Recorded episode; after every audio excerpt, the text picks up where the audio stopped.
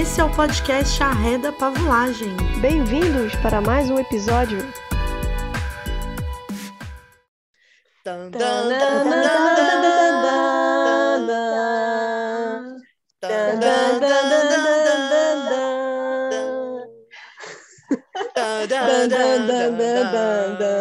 Aê, pessoal!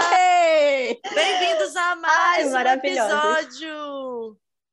Do nosso podcast Arreda Pavulagem, assunto é Olimpíadas. Aê! E Graça, hoje a gente tem uma convidada super especial. Conta pra gente. Hoje a nossa convidada para abordar um pouquinho mais sobre o assunto Olimpíadas é nada mais nada menos do que a Sara. Eu conheci a Sara quando eu fiz faculdade de Educação Física, quando eu fiz minha residência, conheci mais ainda ela lá, trabalhando no laboratório de análise e desenvolvimento humano da Universidade Federal do Amazonas. Verdade. Ela, é, somos colegas de profissão, ela é formada também em educação física, assim como eu, futura fisioterapeuta, Querésima! é, e ela é atleta, né, dos 800, 1.500 e 5 quilômetros. Então, vai ter Exatamente. com muita propriedade falar com a gente sobre é- como é essa rotina de atletismo, do atleta, e, nos preparos e tudo mais. Ô, Sara, só me fala, é. Sara Kathleen ou Sara Kathleen? Sarah Kathleen mesmo. Ai, chiquerésima mesmo. Ai, Ai, obrigada. Segundo a minha mãe, Sarah significa princesa e Kathleen pura, né? Nossa, meu É. Deus! Menina, e Guimarães diz que é cavalo de guerra, né? Por isso que de vez em quando eu tô meio princesa, mas tem outros dias que eu tô o próprio cavalo. Entendi. De guerra mesmo. Essa é uma princesa guerreira. Gostei. Princesa Guerreira. É quase uma Mulher Maravilha já, uma Amazona. Uau, não é? Ô, Gente, gente. passei até perfume para estar aqui com vocês. Ah, pois é, você pode ser. Ou você que está em casa, respira fundo, ó. Tá uma delícia. tá vendo? Ah, muito bem-vinda, Sara. É um prazer ter você aqui com a gente. Sério mesmo. Muito, a Graça, obrigada, quando deu a gente. ideia, eu fiquei super feliz. Muito obrigada por topar. Eu que agradeço pelo convite. Nossa, que honra. É, gente, que maravilha estar aqui, podendo falar um pouco sobre minha carreira de atleta e passar a nossa mensagem que o esporte tenta, né, para a humanidade. Então, é uma honra Não, aqui nós vamos, vocês. nós vamos Que chegar lá. E, maravilha. e, e uma coisa que, que a gente queria falar assim é sobre as Olimpíadas, né? Que, que o Uhum. esporte ele é tão bem representado ou não, ou, ou sim, vamos saber aí nesse episódio, nas Uhum. Olimpíadas, né? E, e como é uma, um, acho que vamos dizer, o momento que todo mundo gosta de esporte, geralmente é na Olimpíada. Por exemplo, eu não sigo um monte de esporte que na Olimpíada eu sigo. Então, assim, para falar um pouquinho sobre isso, a gente vai voltar no tempo de como começaram as Olimpíadas. Grace, como Sim. sempre, tu quer começar? Eu começo de boa, tranquilo. Opa! Ah, nossas Olimpíadas começou no, no berço olímpico, que é a Grécia, né? Mas lá na todo mundo conhece ah, as Olimpíadas surgiram em Olímpia, ah, em Olímpia, né? Que, era, os- que eram os Jogos Olímpicos. Mas ninguém sabe que em toda a Grécia já ocorria jogos. Tinha eventos, tinha eventos em Píticos, em Delfos, em Ítmicos, em Corinto, e tinha os Jogos Olímpicos em Olímpia. Né? Só que os Jogos de Olímpia, que eram os Jogos Olímpicos, eles eram aqueles que tinham mais visibilidade, era aquele jogo, aqueles jogos, eles eram tão famosos para eles e tão representativa a importância dos jogos em Olímpia, que até as guerras eram cessadas, não tinha guerra, era proibido ter guerra durante os jogos.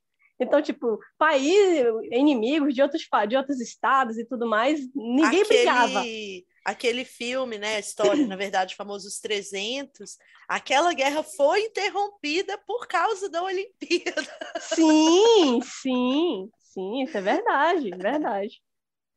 É, a- aí, só que logo no começo, óbvio que não tem os jogos como tem hoje, né? As diversas modalidades que tem hoje. Então, tem as modalidades que para eles eram importantes, né? No caso, tinha jogo, tinha competições de pintura, competições de lutas, competições de oratória, que eu achava que hoje podia até ter uma competição de oratória, né? Que agregar nessas Olimpíadas também, né? Oratória Mas seria teve, interessante. Teve, depois Não, seria interessante, seria interessante. Até tinha até competições de melhor colheita.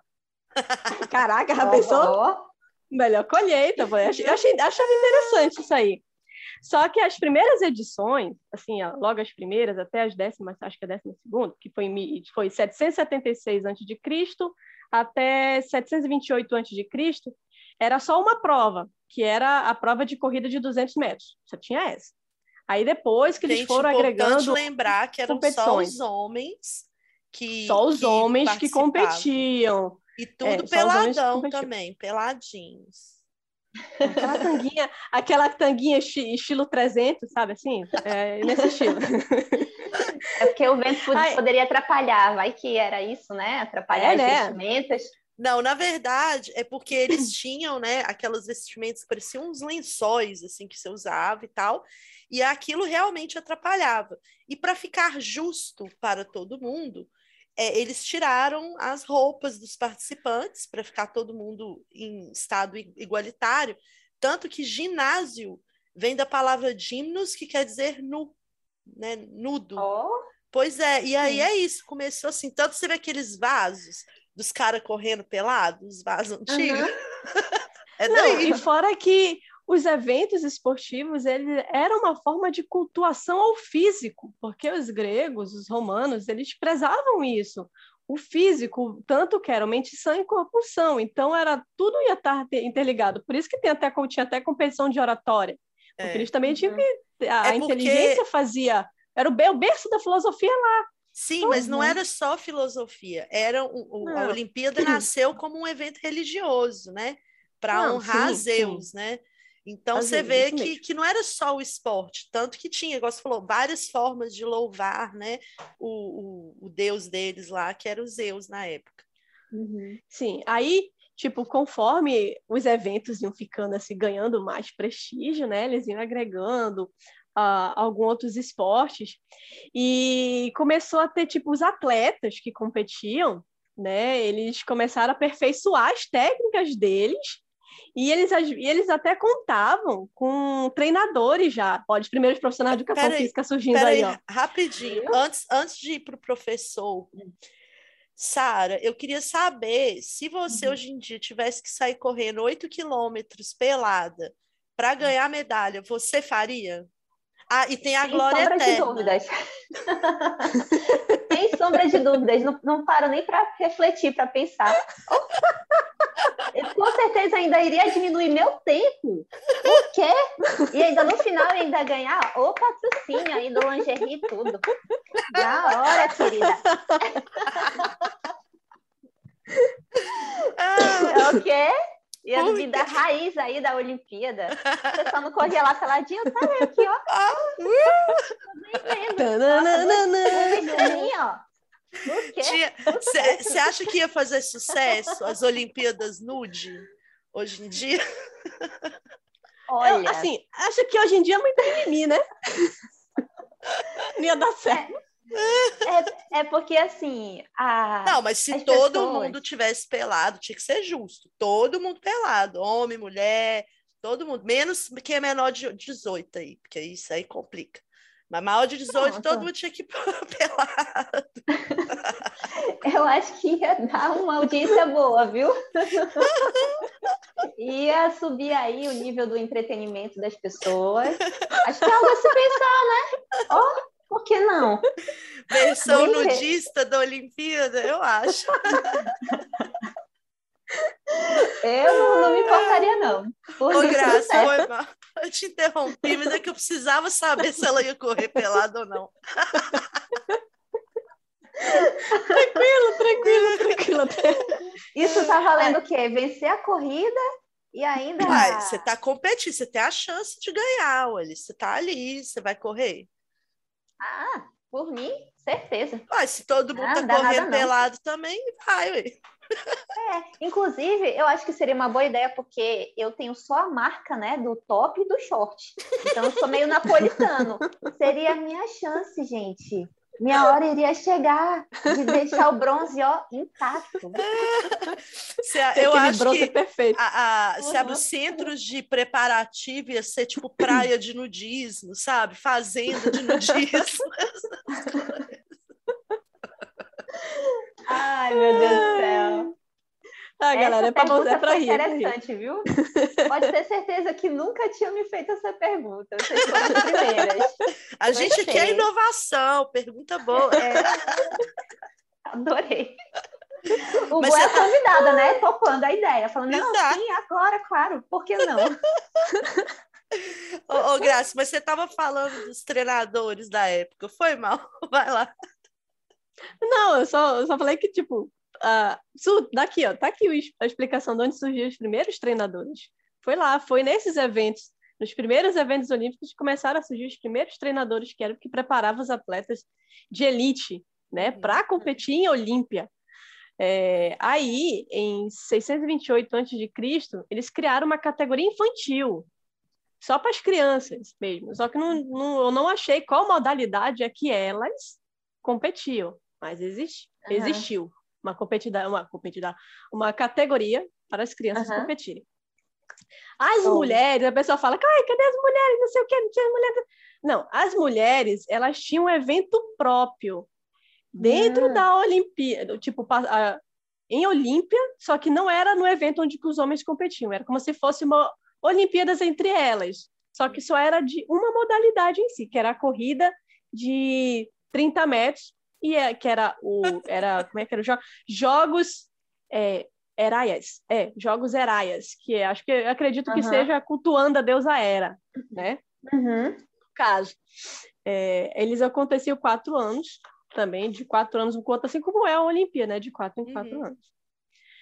Né? A- lá no início do, dos Jogos Olímpicos, já trazendo só um pouquinho para cá, para a era moderna, né? As mulheres, elas não eram permitidas competir. Né? Elas podiam participar, Sim, né? Elas participavam como, sei lá, convidadas, né? Praticamente. é. Né? Não ganhava medalha. E elas, e elas né? não ganhavam medalha, elas ganhavam o quê? Elas ganhavam um certificado de participação do evento. É. Né? Obrigado por ter participado do evento, só isso. Na medalha, Você está falando disso, tem um caso né, da- das Olimpíadas da Antiguidade, que um dos competidores, ele era lutador, e a mãe dele se disfarçou de homem para poder ser o treinador de- dele, entendeu? E passou a Olimpíada toda lá, fingindo de homem, treinando o menino e tal.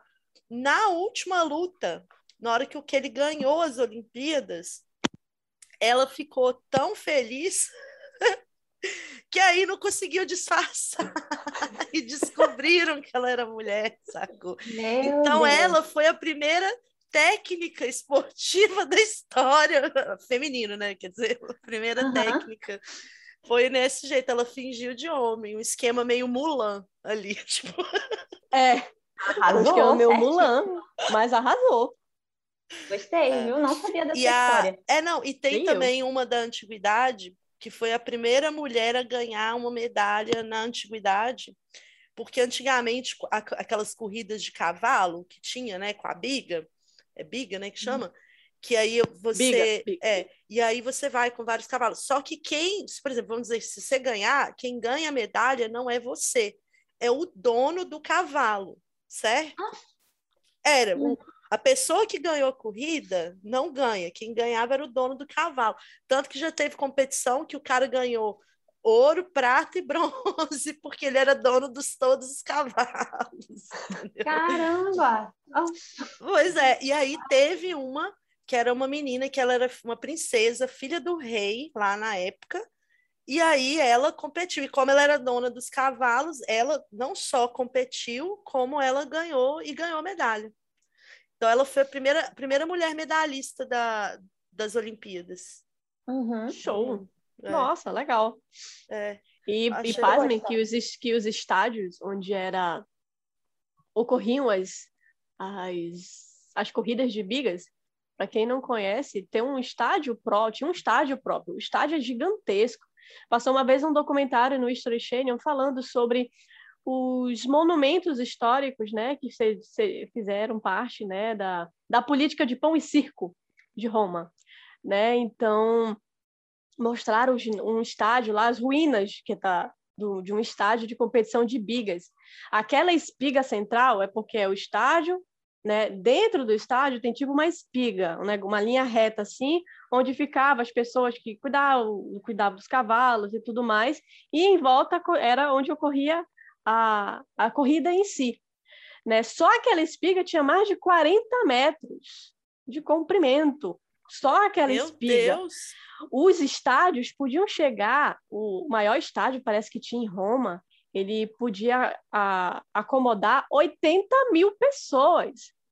Era um, era tipo, é muita gente, era tipo um mega monumento mesmo para uhum. um que além do mais as corridas de bigas ficaram muito famosas, né?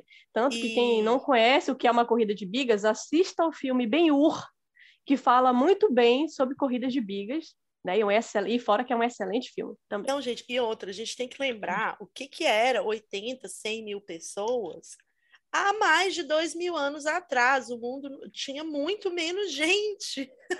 Uhum. É, então, para você juntar, era tipo um evento assim de magnitudes gigantescas, proporções enormes, assim. Uhum. Isso mesmo. Muito legal.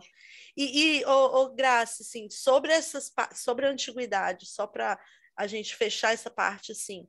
Você hum. lembra de algum esporte bizarro na época, alguma curiosidade? Ah. Você, Sara, você também lembra de algum? Ah, hum. esporte bizarro, tem um monte.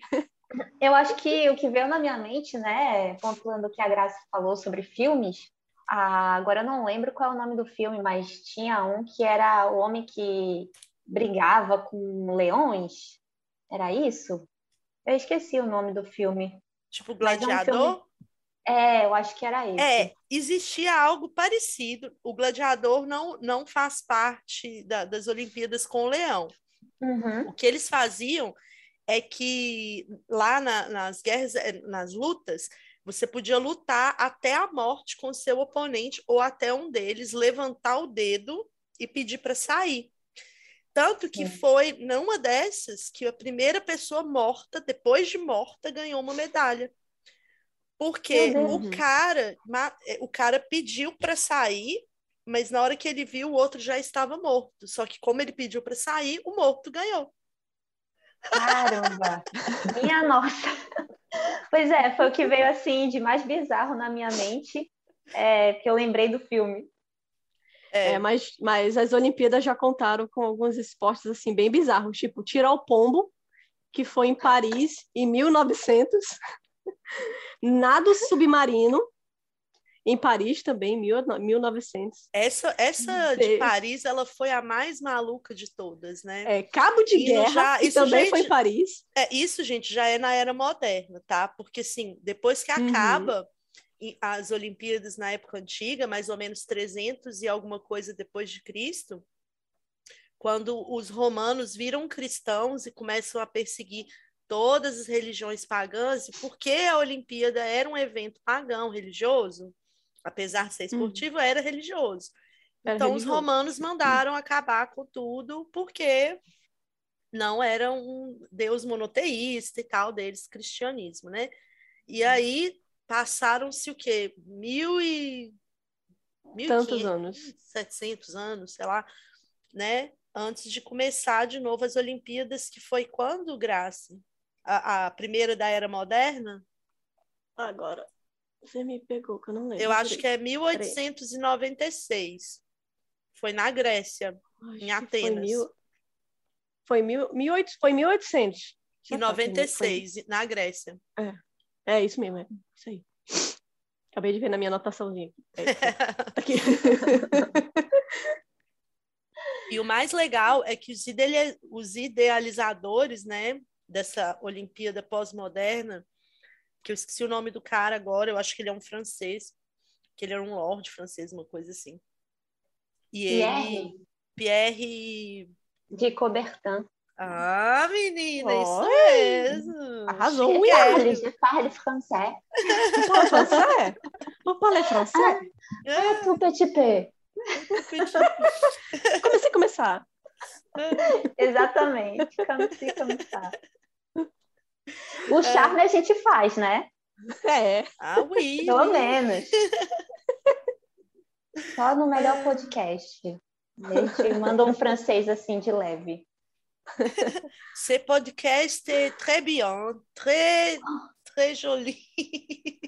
Oui, É Jolie, d'accord. é Jolie. Ah, então, mas aí esse cara foi um dos fundadores, e aí ele resolveu faz- retomar as Olimpíadas, né, como uma forma, assim, de pegar o, mundo, unir os continentes e etc. continentes de novo. É, e, e aí era só para homens. Não- mulheres não podiam nem participar de forma simbólica, igual a Graça falou, isso aí não. No começo era só homem, porque eles achavam que podia fazer mal para o corpo da mulher. Ah, O esporte podia fazer muito mal para o corpo, para reprodução, sei lá. Saber de nada, Sabe, Nada inocente. exato. Rapaz, não é o que o meu corpo fala. E É, foi só em mil, e foi só em mil tre- 1936, é, que as mulheres começaram a competir mesmo como atletas oficiais mesmo. Que foram, Caramba. aí teve quatro modalidades para elas, né, voltadas para as mulheres, que foi o tênis, tiro com arco, natação e o hipismo, sendo que o hipismo ainda era uma modalidade mista. Sim, e aí você vê que eram esportes mais leves, assim. É, É. Pelo que eu vi, as mulheres só começaram a poder praticar todos, ou melhor, competir em todos os, é, os estilos nas Olimpíadas só em 2006 ou 2012. Como é que foi? 2000... Acho que foi 2012? É recente mesmo. É recente, é, bem recente. Que foi, não, assim, que todas as modalidades as mulheres estavam incluídas. Se eu não me engano, foi 2012. Entendeu? Não, foi 2010, desculpa, 2010. porque 2010 foi a 2014 Olimpíada de Sydney. Não. É, e aí, Teve- não, Sydney. 2012 foi Sydney, 2016 Brasil, é isso mesmo. Foi então É. 2012 em Sydney que todas as mulheres puderam participar. Acho que a de 2012 melhor. foi Londres. Aí a de Foi. 2008, que eu não tô lembrando agora. Que eu acho que foi Sydney. Então é Sydney, Londres e, e aí Brasil 2016. E É. não, e você vê, né, gente, mais de 100 anos para as mulheres poderem participar de todos os esportes, que absurdo, né? Dito. Realmente. E até hoje não é com um número igual, assim, não tem o mesmo número de mulheres que tem de Não homens. tem. Mas nós vamos chegar Não, nessa não parte que eu quero tem. saber a opinião da, da Sara, porque ela vai poder falar um pouquinho sobre a realidade hoje em dia também. Uhum. É, aí, me conta mais, Graça, dessa Olimpíada lá na França, essa de 1900, que foi uma bagunça completa. Ah, tipo, tem uns esportes assim meio exótico, né? Como a gente bagunça, né? Uns esportes meio exóticos. Primeiro se tira o pombo, né? Que eu fico até imaginando, gente. Coitadinho dos pombos, né? Foi muita sacanagem dos pombos. Eu acredito que foi por isso que ele foi tirado, né? Porque é maus tratos animais. É. Então, é, e lembrando dessa modalidade que foi tirada, tirar os pombos, lembrei agora do que ocorreu agora, recentemente, na Olimpíada de Tóquio, né?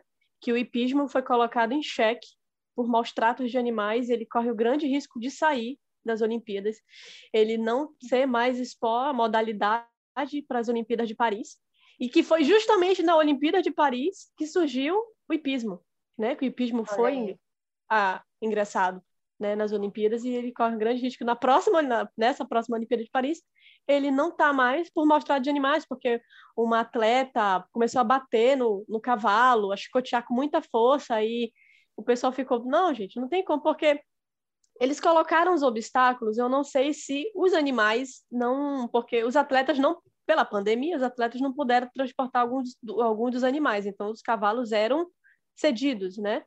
E, e os animais, eu não sei se os animais não estavam preparados para competir de fato, né?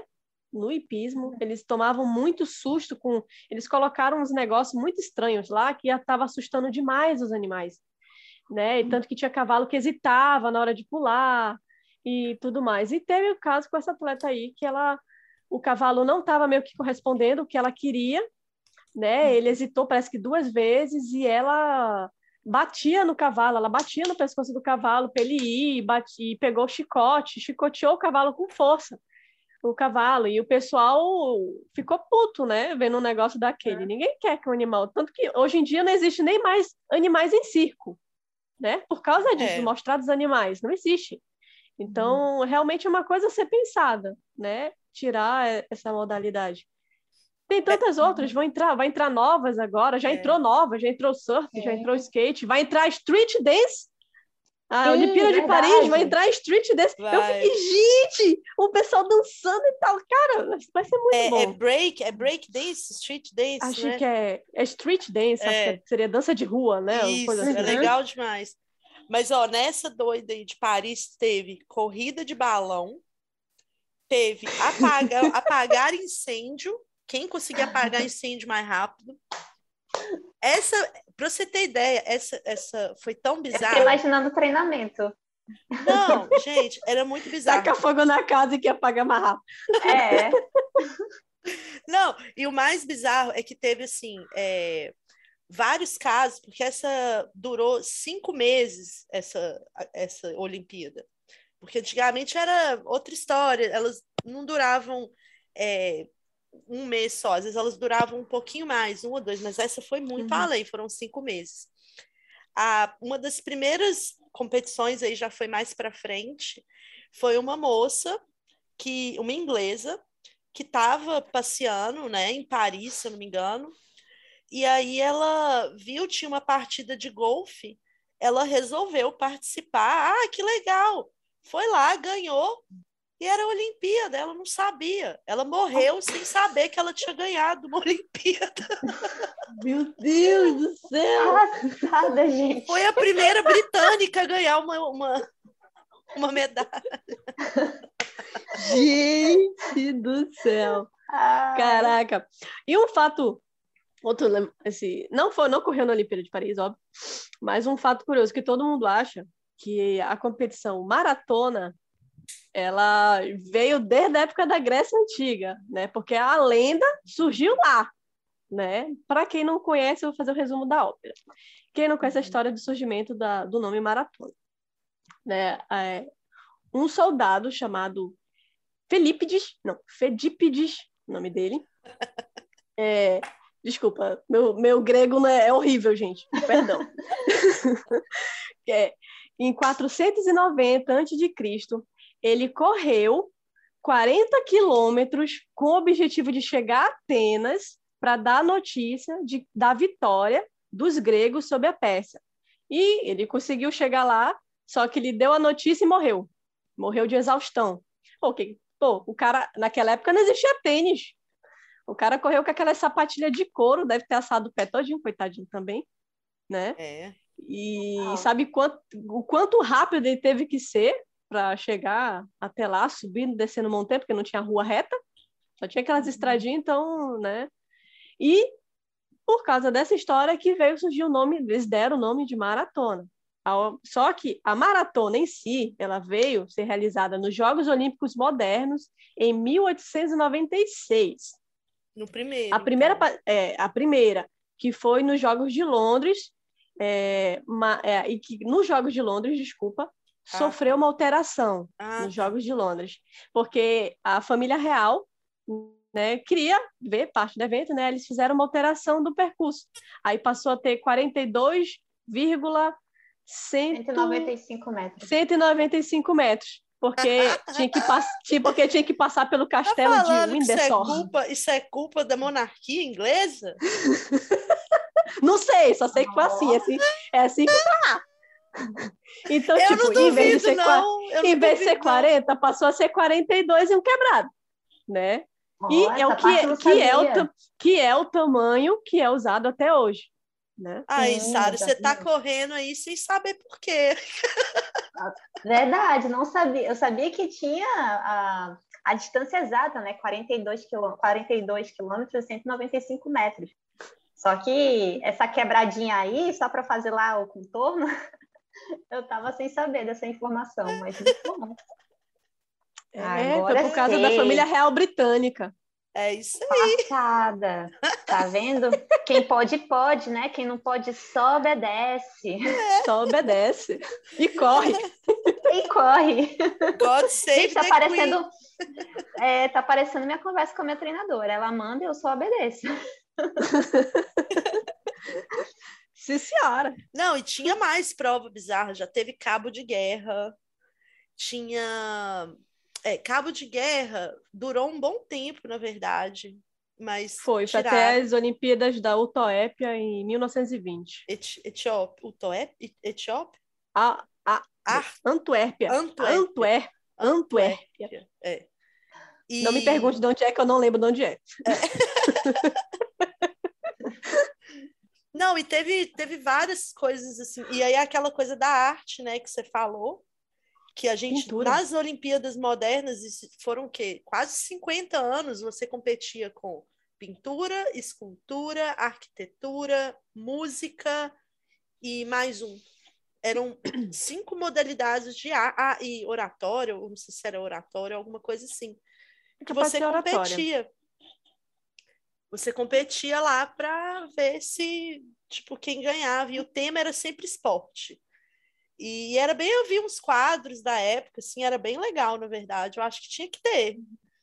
Legal. Arte, arte uma- também, é um-. Um lado culto das É, Olimpíadas. eu, eu acho interessante. Eu acho que tinha que ter, não necessariamente nessa Olimpíada que já tem agora, mas Uhum. criar uma Olimpíada Mundial de, de artes e conhecimentos e arquitetura, essas coisas. Porque já existem muitos prêmios, né? Muitos festivais, tem o Oscar e etc. Mas assim, Uhum. não seria legal fazer uma coisa mundial? Porque o Oscar é um comitê de meia dúzia de americano que só vota em filme americano. Entendeu? Não, mas então teve algumas que foram canceladas, né, Graça? Sim, teve a Olimpíada de Berlim, de 1916, que ela foi cancelada devido à tensão política do centro da Europa e, a, e é por causa da Primeira Guerra Mundial, 1914, Sim. né? Aí, então, por isso que teve... Ela foi cancelada. Aí teve outra... As Olimpíadas de 1940, em Helsinki, que elas Helsinki, estavam marcadas... É Aham. Helsinki, desculpa isso. ela estava marcada para Tóquio, mas depois ela foi para a Europa, só que teve uns problemas, né, e acabou detonando a Primeira Guerra Mundial e não a primeira? É a Segunda Guerra, né? Não, aliás, a Segunda Guerra, desculpa. Isso. A segunda a Segunda Guerra e Londres também foi cancelada por causa da, da Segunda Guerra Na Mundial. verdade, a de Londres foi adiada. Ela foi feita em 1948. Ela foi adiada. Foi a Sim. primeira vez que ela foi adiada, assim, eu acho. Ou melhor, É, ia ser, agora, ela né? não aconteceu, né? Passaram-se os Uhum. quatro anos e aí ela aconteceu, não foi adiada, ela só foi, ela não aconteceu, né? Porque a única adiada da história é a nossa agora, de 2020 para 2021. É, devido à pandemia. É. Que, que foi essa confusão toda, né? Isso é verdade, que não precisa nem, nem explicar muito bem E até por que que a, a de, É, a de Tóquio foi adiada, né? E ela corria grande risco de ser cancelada. Né? Ela estava correndo um grande risco de ser cancelada se não conseguisse conter, pelo menos, do ambiente olímpico, né? Mas mesmo assim ainda teve casos de Covid dentro da, é. das vilas olímpicas. eu, eu tava, eu vi uma entrevista, não me pergunta com quem, que era assim, é, mas você tá indo lá para Tóquio? Tô.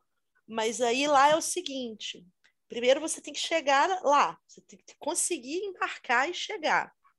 E aí você tem que rezar para não pegar o vírus, ninguém da sua comissão pegar, porque você pode ser desclassificado só por estar com o vírus, tipo assim.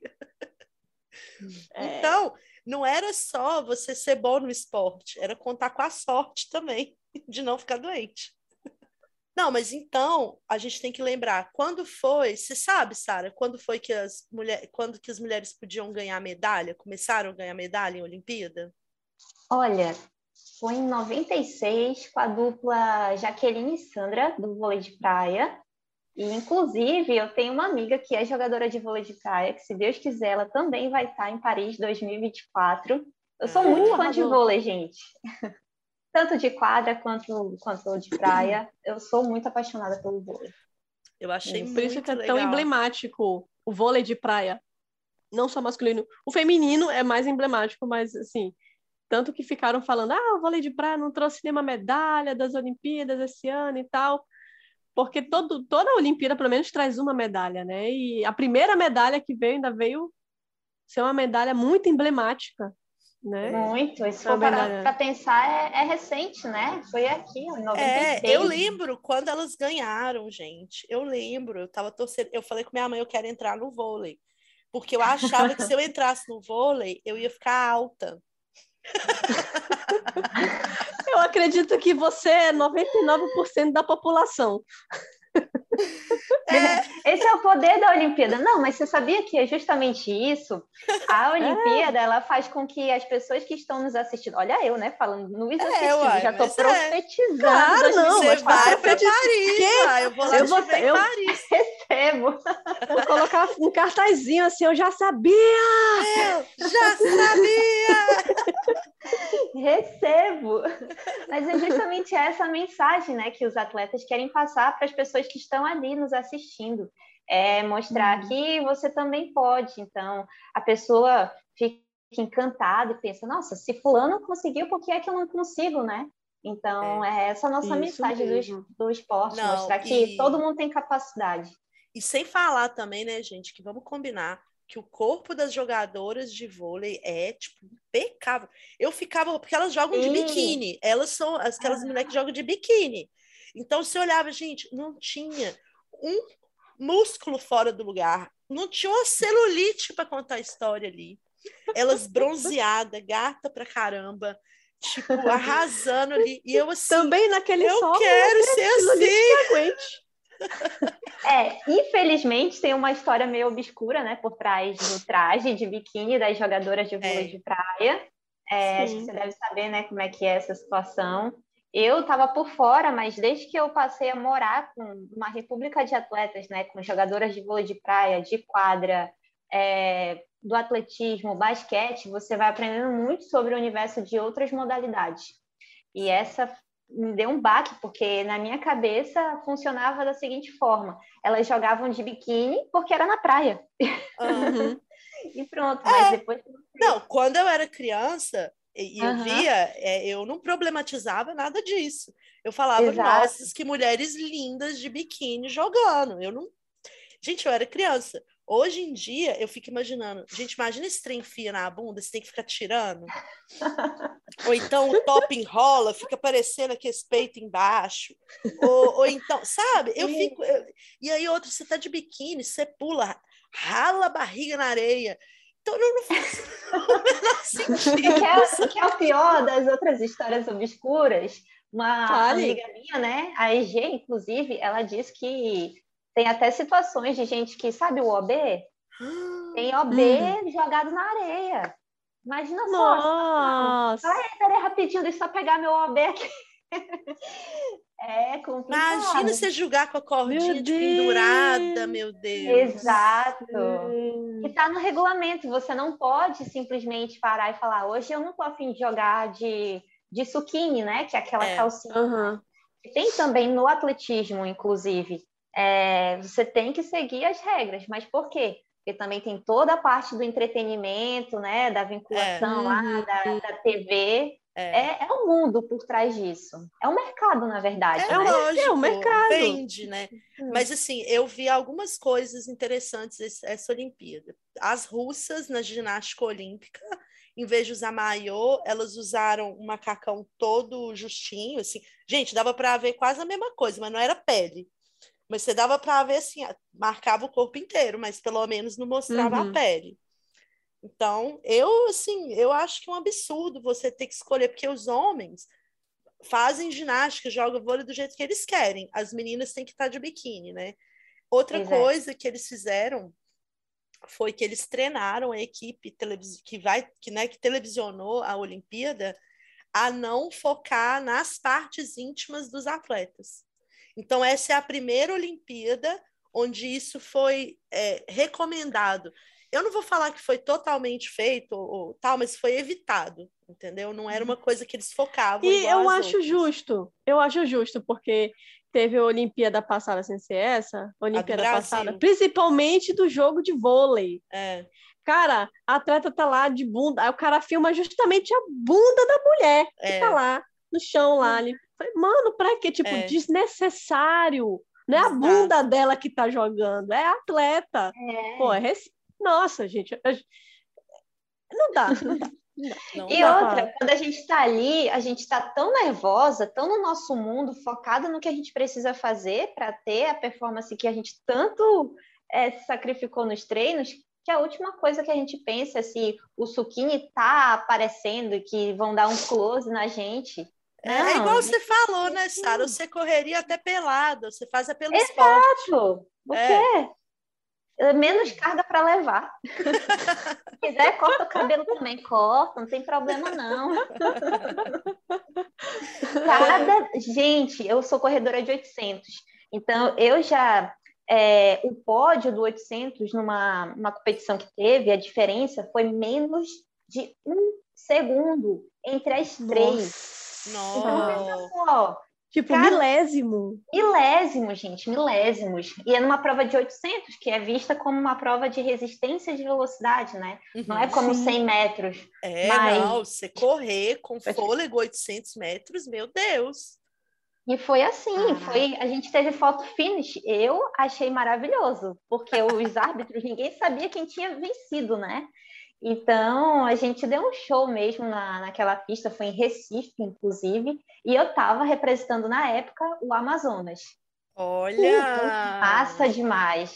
Agora, imagina só, se eu tivesse com cabelo ainda mais curto, com menos roupa, menos carga para levar. Essa mísero menos de um segundo que às vezes faz a diferença. É, eu acho assim que se a atleta quer ou, ou quer participar usando um biquíni fio dental para sair correndo, para mim tanto faz. Agora, se ela quer usar uma bermuda e uma blusa mais soltinha, por que não, sabe? Eu acho que tudo bem que eu entendo que tem a questão estética assim do jogo, né? Você não vai uhum. ter um de cada jeito e tal. Mas ter uma variação mínima ali para você poder escolher, sabe?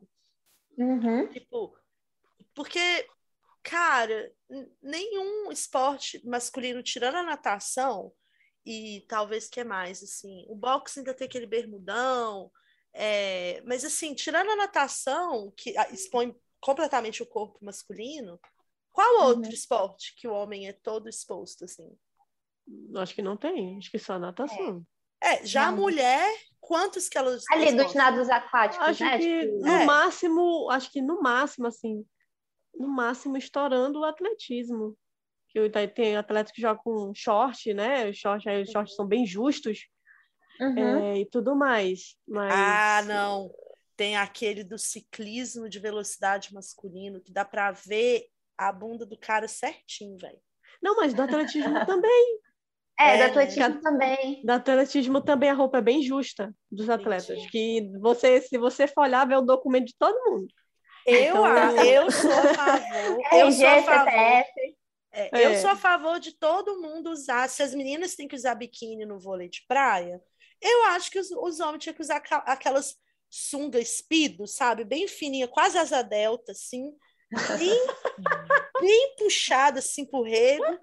Porque a gente também quer se divertir, sabe? A gente também gosta de ver. Então, pronto, aí, tipo, aí direitos tipo iguais, sunga, velho. Tipo aquela sunga de fisiculturista. Isso! De, aí, ó, tá vendo? Exatamente! Caraca, é. mano! Eu sou a marca de dental ali. É.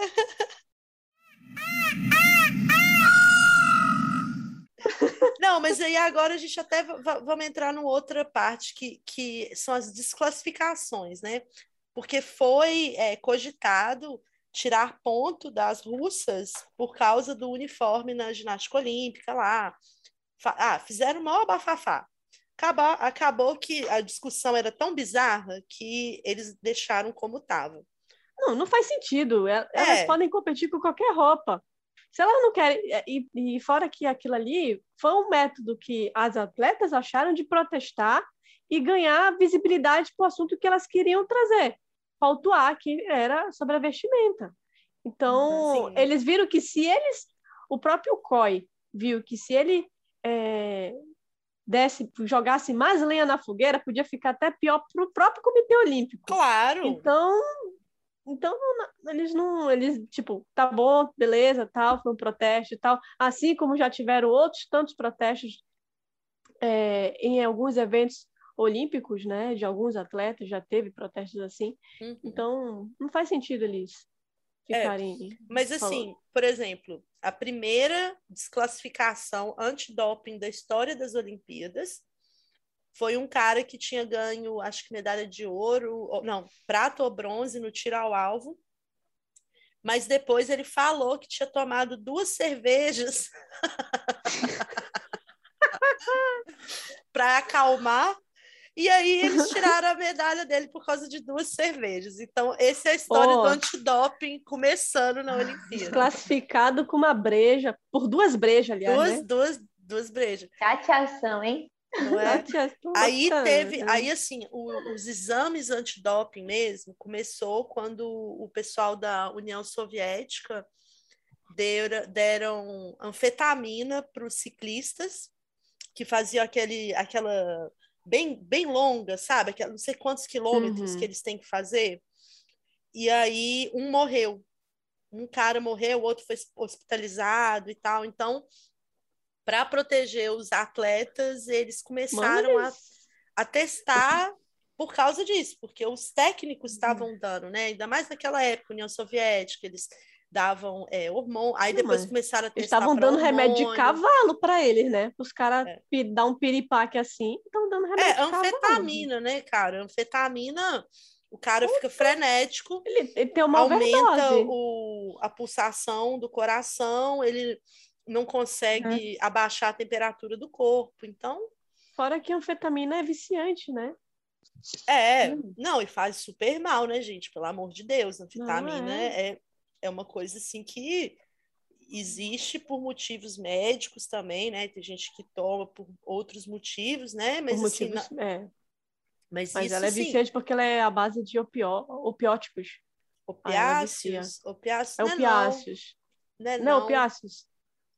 Não, é anfetamina é não é... é ela, ela não é, ela não é opiácea, não. Ela, ela, inclusive, ela não dá nenhuma... É, como é que chama? Onda, assim, a pessoa não, não, não, não fica doida. Ela fica hum. ligadaça, travada. É... Enfim, ela não, não dá ilusão, né? Como é que chama, gente? Viagem, sabe? Ela só uhum. deixa a pessoa completamente frenética, suando, assim, com o coração, né? é pupila dilatada, você fica, sabe, uhum. travado e vai. E o cara, Nossa. como ele tá ali numa, numa um frenesi, né? Uma euforia, não, né? É, ele não conseguia saber se ele estava bem ou não e, puf, caiu duro. Teve Nossa. um ataque cardíaco e morreu. Foi com então, a Rússia isso? Come começou foi. devido. Eu a... acho que foi a União Soviética na época ainda, né? E interessante, porque a, comi a... o Comitê Olímpico a comissão de, dos atletas russos foi toda abolida dos Jogos Olímpicos devido a um caso de do... devido a casos, não um caso, casos. a casos de doping sim. e por ser reincidência provavelmente de é. casos de doping em Olimpíadas, sim, Olimp... a, os russos foram proibidos de competir nas Olimpíadas.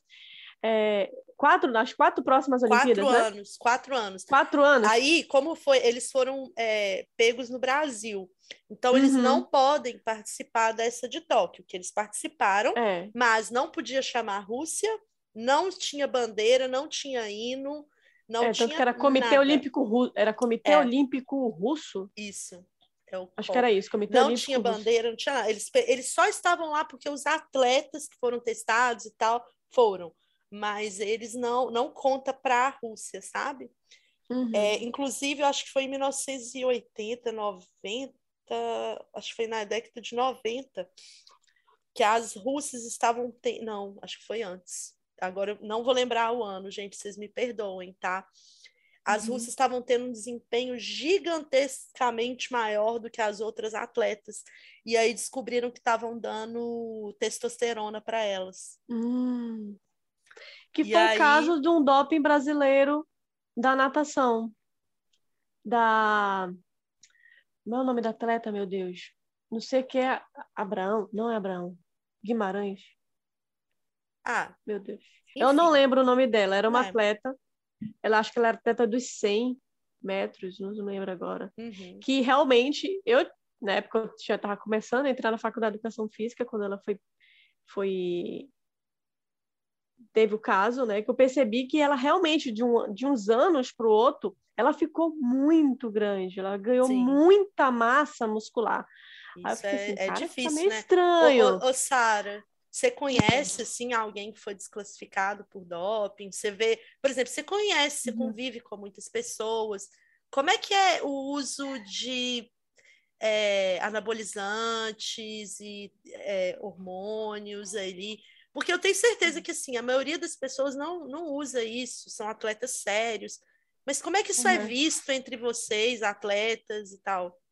Uhum a gente é, se preocupa muito com tudo que a gente utiliza, né? Assim, da ingere, medicação quando a gente está machucado, uhum. lesionado, porque às vezes você toma, por exemplo, um medicamento que é só um analgésico, né? um Dorflex, uhum. né? Só para ali, se é só uma dor de cabeça, mas dependendo do nível que você está, e se você tem uma competição próxima, uhum. é, medalhou no Troféu Brasil, né, por exemplo, e dá lá no, no resultado do, do antidoping, às vezes você tomou só para passar uma dor de cabeça, ou tomou para, não sei, é, Sim, voltar é. quanto antes, né? Por conta de uma dor, de uma lesão. Então, tudo a gente acaba lendo muito as bulas e fala demais com o nutricionista, né? Então, uhum. por exemplo, teve um caso é, da, tem os dopes que a gente vê como se fosse injusto, né? Que a gente sabe que a, a pessoa ela fez não porque ela queria utilizar aquilo para melhorar a performance, é só porque a gente também é um ser humano, né? Um, um, ótimo, um ótimo caso desse seria, na verdade, foi o da, da saltadora, da Malrimage, hum. ela passou um hum. tempo fora e, foi. salvo engano, foi por conta de um creme depilatório. De, de, de, depilação, foi. Ah, foi por causa de um creme depilatório. Não, foi por causa de um creme depilatório que continha a substância que era proibida pelo comitê. Ai, então, gente, assim, imagina você perder quatro anos da sua vida por causa de um creme Exato. de depilação. Mulher sofre Sim. demais. Homem não depila, homem vai lá e raspa. Entendeu? Viu? Isso dá mais tá raiva. então foi de uma situação assim é, a gente continua sendo um ser humano, nós precisamos nos depilar, né? Às vezes a gente tem um caso ali, uma dor de cabeça, algo assim do tipo, mas tudo a gente precisa. É, a gente vira quase um ser humano neurótico, porque tudo você pensa, e agora, será que eu posso comer isso? É, então você não não tem mais decisões próprias, tudo você precisa pedir permissão, pedir permissão do médico, pedir permissão do nutricionista, se você está fazendo um tratamento à parte, né? Um, um, caso desses, por exemplo, da Daiane dos Santos, que é uma das uhum. atletas que é, depois eu conto a história do porquê que ela é tão importante na minha vida. Uhum. É, ah, ela é teve... é maravilhosa, sou muito fã é... dela. E teve uma época que ela ficou suspensa por cinco meses é, por conta de uma substância, agora não lembro qual o nome exatamente, mas uhum. é, era para um tratamento estético que ela estava fazendo para emagrecer. O dó! Então, assim, ah, esses não. casos, a gente para e pensa que não era porque o atleta queria utilizar uma substância ilícita uhum. para passar na frente de alguém, né? Porque às vezes Sim. ele não sabe que tem essa substância no, nas coisas que ele está utilizando no dia a dia, né? Ele acaba é. caindo é, de inocência mesmo, que a pessoa não às vezes não sabe. É, eu vi um, eu vi um vídeo que eu inclusive recomendo aí muito sobre esse assunto, que é do Atila e Amarindo, que ele fala sobre as mulheres nas Olimpíadas e como que eles classificam se você é uma mulher ou se você é um homem nas Olimpíadas. Então, assim, gente, só para começar esse assunto, jamais na história das Olimpíadas existiu homem nenhum querendo jogar no lugar das mulheres. Nenhum, nenhum é, mulher trans ali naquela época, nada. Eram sempre mulheres que nasciam mulheres, se reconheciam como mulheres que iam julgar, que queriam julgar. Naquela uhum. época, antigamente, eles só mediam o nível de testosterona no corpo da mulher. E aí, o que, que aconteceu? Teve uma, eu acho que era uma nadadora, era nadadora ou jogadora de tênis? Agora eu tô na dúvida. Enfim, que ela, o que aconteceu? Ela foi pega, ela ganhou medalha de ouro, ela era muito boa, ela foi pega no uhum. exame de testosterona, mas ela falou, gente, não tem condição, eu, eu eu, tipo, nunca tomei nada disso, refaz o exame, refa... e aí refazia a mesma coisa. Nesse meio tempo, fizeram um, como é que chama? Uma outra tecnologia que é o uhum. seguinte, você vê os, o DNA dela. E o que que era uhum. o problema do DNA dela? É que ela uhum. era intersexual, ela tinha X, X, Y. Caraca! E o Y dela produzia uma quantidade maior, ela era sensível à testosterona, então produzia mais.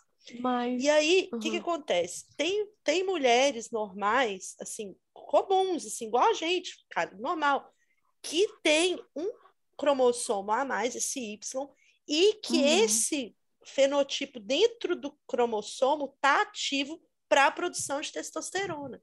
Então, hoje em dia, tem casos de atletas que porque uhum. tem essa parte do cromossomo ativo, tem que fazer. E é uma atleta de corrida essa, uma moça. Uhum. Ah, ela já ganhou vários. E hoje em dia, depois que ela começou esse tratamento, para suprimir a testosterona natural que o corpo dela produz. Ela naturalmente tem testosterona no corpo dela.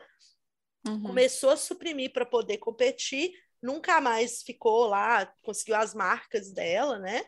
que ela tinha antes de começar esse tratamento, ou seja, tiveram que reduzir o, o potencial do atleta para ela poder se encaixar num mundo de geneticamente perfeito. Você tem que ser geneticamente perfeita para ser uma mulher, para ser considerada uma mulher.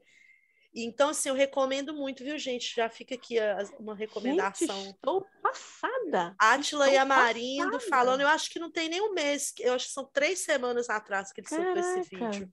Vai lá no YouTube, galera, vocês vão gostar, é bem interessante. Nossa. E ele fala, lógico, ele é médico, ele, tra... né, ele não é médico, ele é epidemiologista, virologista, alguma coisa assim, e ele sabe falar sobre isso com maestria. Eu tô Nós só... tivemos também uma, nós tivemos também uma pequena aula de genética com a, com a Ju é? agora, tá? Exatamente. Que isso, tal. hein? Só subiu o nível aqui. Pois é. E aí você vê, né, cara, como que, que é muito difícil é, definir o que é uma mulher, sabe? E não só nas Olimpíadas, eu acho que eu levo isso para a vida, assim. Como você define o que é uma mulher? É o nível de hormônio que você tem no corpo? É uma pessoa que tem todas as genitálias formadas ou uma pessoa que, por exemplo, uma pessoa que tem ovário policístico pode começar a produzir muita testosterona. Então, como é que é? Essa pessoa deixa de ser mulher porque ela tem um ovário policístico? É tipo assim, qual que é a regra, uhum. cara, sabe? E são mulheres que sofrem, hein? Nossa. É. Ou mulher só sofre, pelo amor, viu? Não, e também a gente também tem que lembrar que além da sofrência da mulher, tem umas coisas particulares aqui no Brasil que assim, aqui aí, né, no Brasil, no caso, que foi a torcida brasileira. O que, que é a torcida brasileira Não. nas Olimpíadas, né? Conta a, aí, Graça. Você lembra de um a caso? A torcida aí. brasileira é diferenciada, seja para evento esportivo e show. Todo mundo se surpreende com, com o Brasil, com o brasileiro. A gente é diferenciado, né? Porque a gente fala que brasileiro tem que ser estudado pela NASA, né? Realmente. é diferenciado por aí. No, a, a, mulher, assim, a, história é porque a atleta, da, a goleira da, da seleção de futebol feminino, postou Do, uma foto Estados que vindo Unidos, né? dos Estados, Estados Unidos. Unidos. Que ela estava vindo para o Brasil, só que ela estava com. Ela colocou aqueles negócios de tela, assim, de mosquito, um chapéu abelha, com aquelas telas né? de, de, abelha, sei lá que diabo era aquilo. com um repelente na mão. E, mano, para brasileiro, meia foto basta. Não, gente, ó, eu acho assim, vai zoar o Brasil, tem que ter culhões para aguentar depois. É verdade. Que brasileiro, brasileiro é zoeiro e ele consegue Nossa, levar até, até enésima potência, ele consegue levar o negócio. Então, é o zoeiro Realmente. do zoeiro do zoeiro. É o único que consegue zoar com ele mesmo. Então, então o que aconteceu? Todos no evento dos Jogos dos Estados Unidos, toda vez que a goleira ia repor a bola, o que, que a torcida fazia? Zica! Gritava. Mano. Não, era assim, ela pegava na bola, a galera. Zé! Aí ela chutava o povo Zica! Zica! Não adianta, mano. Brasileiro é Teve problema nessas na Olimpíadas quando teve no Brasil? Teve porque, primeiro, brasileiro não sabe ficar de boca calada. E tem algumas modalidades esportivas que tem que fazer silêncio. E, tipo, como, como, como por exemplo, tênis. Tênis tem que estar aquela paz serena, aquela coisa fúnebre, praticamente, dentro do estádio, lá para o cara sacar lá. E brasileiro não sabe ficar quieto, mano. brasileiro tem que se mexer, tem que falar, tem que dar, dar pitaco, tem que fazer alguma coisa. E, e, sempre atrapalhava, desconcentrava os atletas e tal. Os atletas reclamavam que a torcida não ficava quieta e bababá. Mas, cara, é brasileiro. Brasileiro não, é mas, assim. Ó, a, a brasileiro é diferenciado. Nesse caso do tenista, tinha um tenista que ele, era uma, ele é o mais famoso do mundo. esqueci o nome dele agora. O, Vocês lembram? O, o Nadal? O Federer? Fred. Federer ou Nadal? Fe, ah. Fred. Ele, quando, como ele era o favorito, a, a torcida brasileira torceu junto com ele o tempo inteiro. Só que quando ele jogou contra o Brasil, a galera ficava zoando ele. E ele, como é um atleta que eu admiro muito pessoalmente, eu não lembrava o nome dele, mas eu, eu, eu sei que ele é um cara massa. Ele entrou uhum. na brincadeira, entendeu? Aí ele, ele mandava beijinho pra plateia, ele, ele zoava junto com a galera. Tanto que depois que ele ganhou, lógico, o brasileiro, o povo continuou torcendo para ele, entendeu? Uhum. Foi muito bom. Eu acho que esse é o espírito. É, é, a gente tem que entrar na brincadeira. Mas é uhum. porque a gente esquece que tem umas coisas que são muito culturais. O povo acha que é falta de respeito, entendeu? Ah, e, é, e aí o povo não entende que no Brasil, culturalmente, isso não é falta de respeito. É, não é falta de tem respeito. outra coisa, né? Que é tipo animação. Por exemplo, teve um que para mim é um dos meus favoritos, que porque assim, gente, o ingresso estava muito caro, né, para as Olimpíadas. Então você comprava o que dava e ia no jogo que tinha. E aí uhum. teve uma partida de boxe que o cara, não, não era nenhum, era brasileiro, aí o cara, se eu não me engano, ele era equatoriano, e ele chamava, sei lá, Eduardo da Silva Mina. Aí a galera, Mina, seus cabelos é da hora! Seu corpo é violão, docinho de coco. Me deixando louco. O estádio inteiro cantando Mamonas Assassinas e o cara, tipo, hã?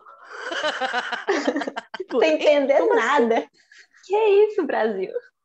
Não, teve um outro que foi uma partida de futebol contra o, é, do Japão contra os Estados Unidos.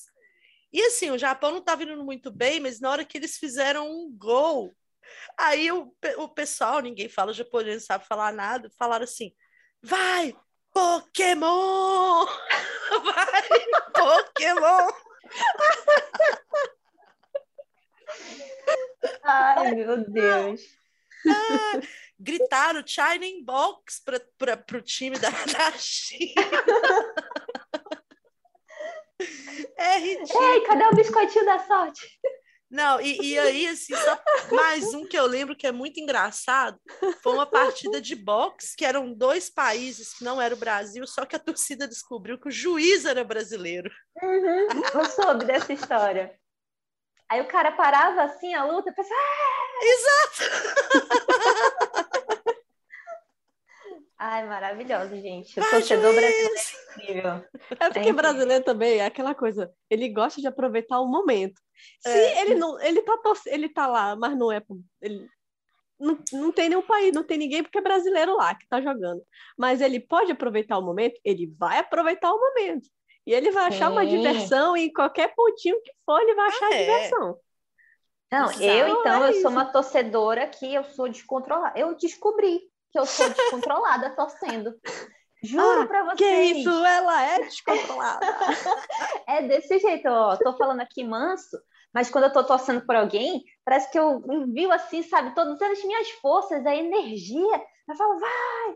Só para ter uma ideia, nessa agora, nessa última Olimpíada, né, que, é, obviamente, por conta do fuso horário, é, uhum. várias provas estavam ocorrendo lá de dia e aqui à noite.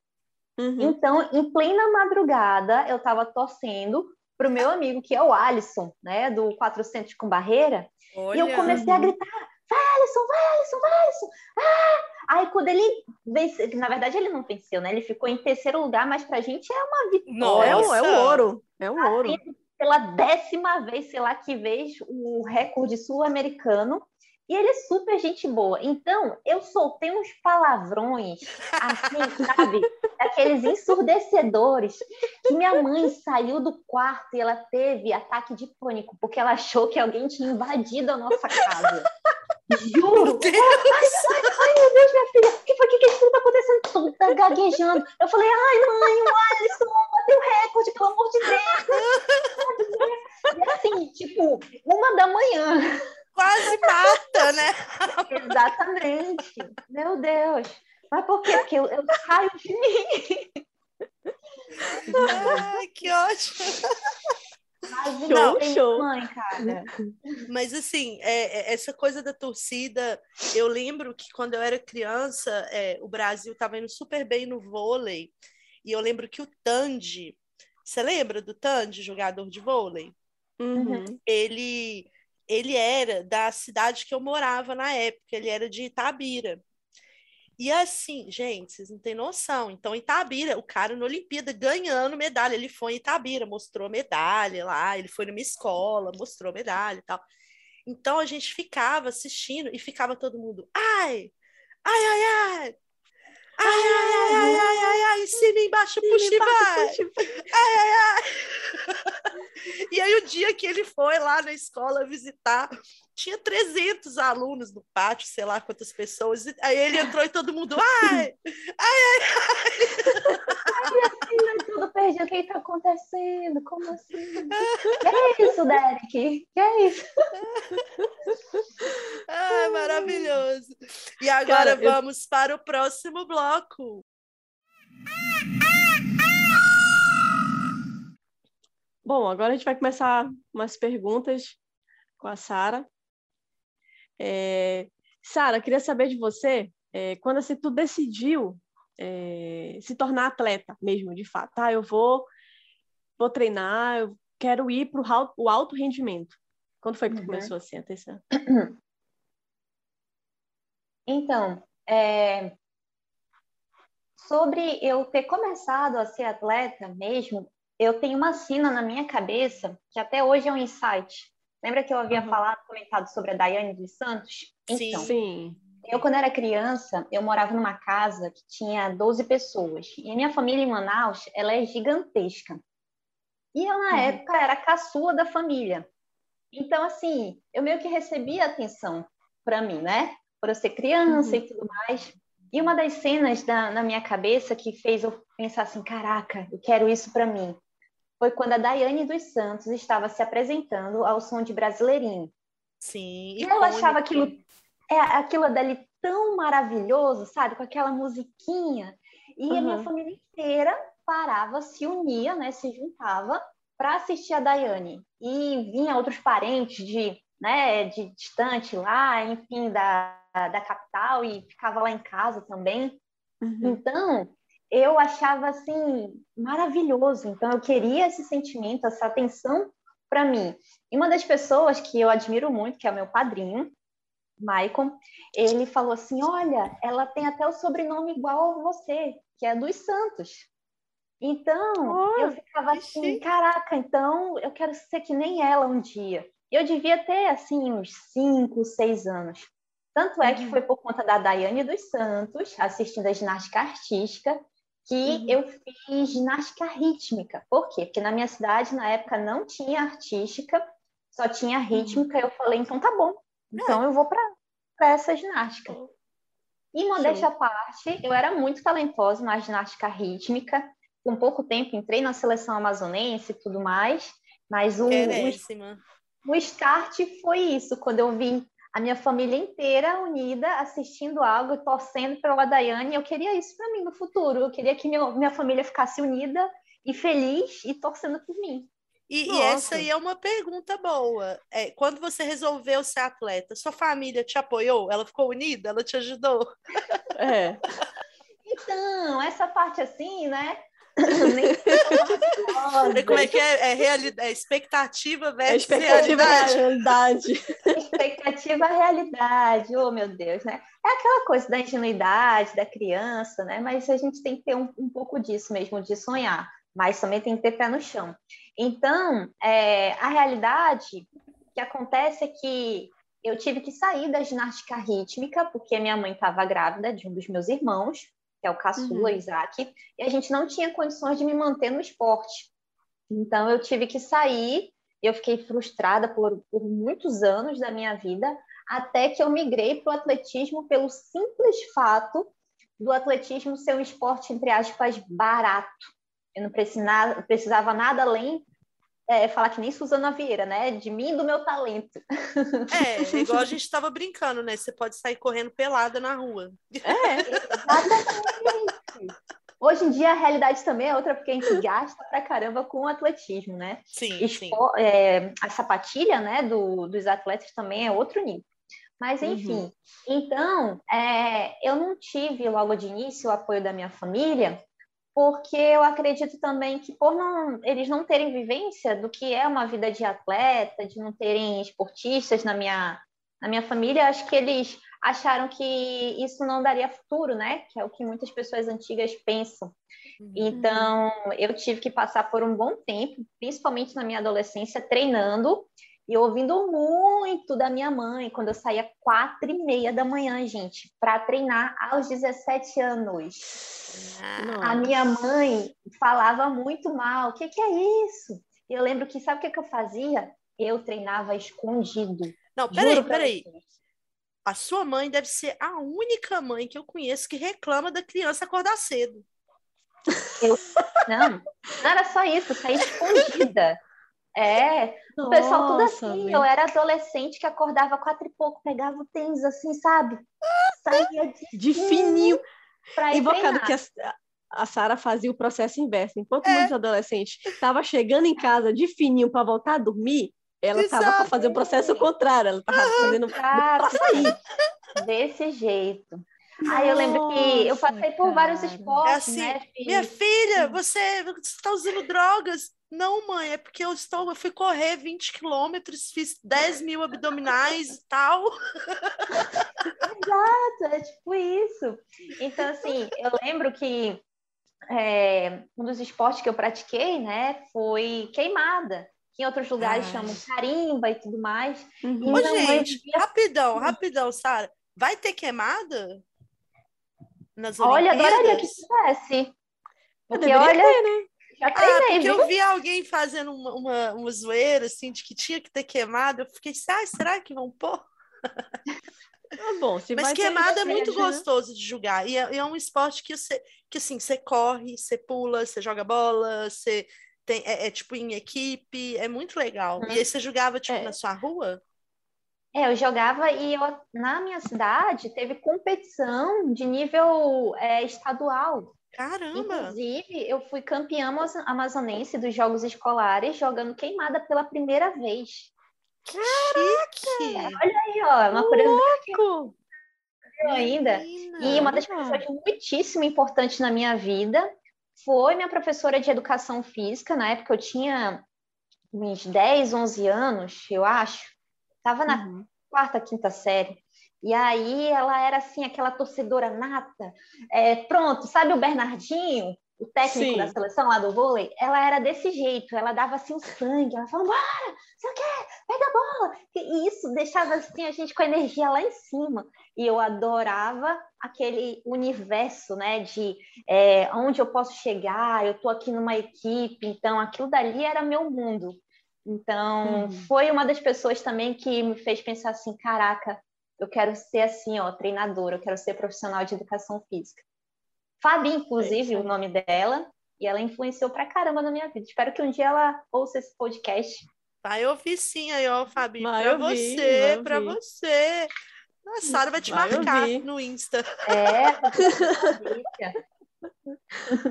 Show de bola, viu? O papel dos profissionais de educação física na escolar, eles têm sim, eles influenciam sim os alunos de alguma Demais. forma. Com certeza. fez muita diferença na minha vida. Ah, comigo foi a, a mesma coisa, assim. Eu vim, eu sempre fui fã de educação física, sempre gostei de educação física. Acho que 99%, 99,9% dos alunos gostam de educação física, né? Mas eu sempre fui muito ligada a esporte, eu sempre gostei muito de praticar esporte. Ô, ô Graça, assim, eu vou concordar que todo mundo gosta de, de ter aula de educação física para sair da sala de aula, não necessariamente todo mundo gosta de participar. Tipo, calma eu que lembro... eu vou chegar lá, calma que eu vou chegar lá. É, não, nossa senhora, é cada caso. Meu Deus.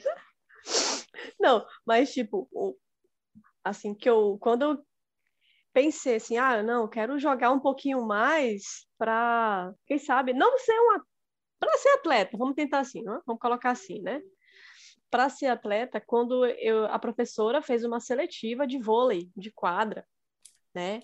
Aí os meus colegas, meus amigos, né, da, Graça, vai, faz a seletiva e tal, não sei o quê. A própria professora, Graça, você vai fazer a seletiva e tal, porque você tem um bom desempenho nas aulas de educação física e tal, acredito que você vai é, se dar muito bem na modalidade e tal. Aí eu fui, né, fiz, passei pela seletiva e tal, e toda aquela rotina, estudar de manhã, aí de tarde ia pro treino e tudo mais. Cara, e aquilo foi me dando aquele, aquele gás, aquele ânimo, assim, eu falei, cara, é, é isso, é nessa área, e eu gostava, assim, tipo, de ajudar o pessoal ah, a melhorar o saque, ou melhorar a recepção do vôlei, né, eu, por não ser uma pessoa muito provida de altura, né, é. eu tenho 1,60, eu. eu também, né, eu fui, eu fui colocada como líbero, né, você é a pessoa mais baixa do, do time, né, então era eu que recebia as porradas, literalmente, né, Aí, então, o meu treino todo era receber pancada. Chegava em casa, os braços mais vermelhos que meu outra Deus coisa. De tanta pancada de bola. Mas eu adorava fazer aquele caraca, adorava, adolescente. Pá. Sim, e... inclusive. Ah, perdão, eu te interrompi. Não, não, não, não, não, tranquilo, só. Para, onde que tu. Não, é que eu lembrei aqui de uma das coisas que minha mãe não, não deixava praticar esporte, porque é, sabe aquela deformidade no, na caixa torácica, que é o, uhum. o peito escavado, né? Peito é escavado. Como... Isso. Minha mãe, ela tinha pavor de que eu tivesse isso por conta das boladas que a gente levava na queimada, no treino de queimada, né? Porque eu sempre fui uhum. também muito magrinha. Então, era uma das preocupações dela. Por isso que ela não queria que eu fosse atleta. Mas com medo de eu ficar também machucada. Mas eu sei porque minha mãe de falava. verdade? Assim, agora uma pergunta genuína. Machuca mesmo? Uhum. Você fica com isso? O que, que é peito ah. de cavalo, gente? Eu não sei. Me explica. O, o peito escavado é uma é deformidade. É escavado. É, como se fosse um. Ah, eu entendi. Peito de cavalo. Aí eu, gente, ah, não, será isso? Porque peito de pombo é assim, né? Isso. É. Entendi. Aí você levava um bolada, fundo. podia, sei lá, quebrar uma costela ou alguma coisa assim? É. Não, mas não, não acontecia nada disso, não. Entendi. Ah, pelo contrário, na, jogando queimada eu nunca nem me machuquei. Já no atletismo, e é que mais tem é lesões aqui, o histórico é grande. É, e olha e que é... só eu e eu mesma. E é uma coisa muito doida essa questão da estética. É, eu lembro que eu tinha uma colega de sala, porque eu fiz natação, e assim, muita gente fez natação assim, da, minha, da minha época lá, a gente ia junto para o clube e tal. Foi uhum. o único esporte que eu fiz durante muitos anos. Eu nadei 14 anos, assim, eu era, eu adorava, Nossa. sabe? E aí, não, eu era boa, eu ganhava as competição de peito, eu era boa no peito. E eu lembro uhum. que uma, a mãe de uma amiga minha não deixava ela fazer natação com medo dela ficar com o ombro largo. Hum.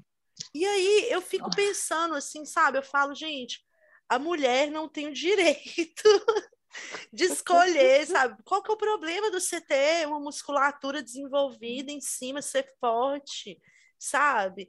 é, é, essa feminização do corpo feminino, que ela tem que ser toda esmirradinha, magrinha, não pode ser muito musculosa, não pode isso.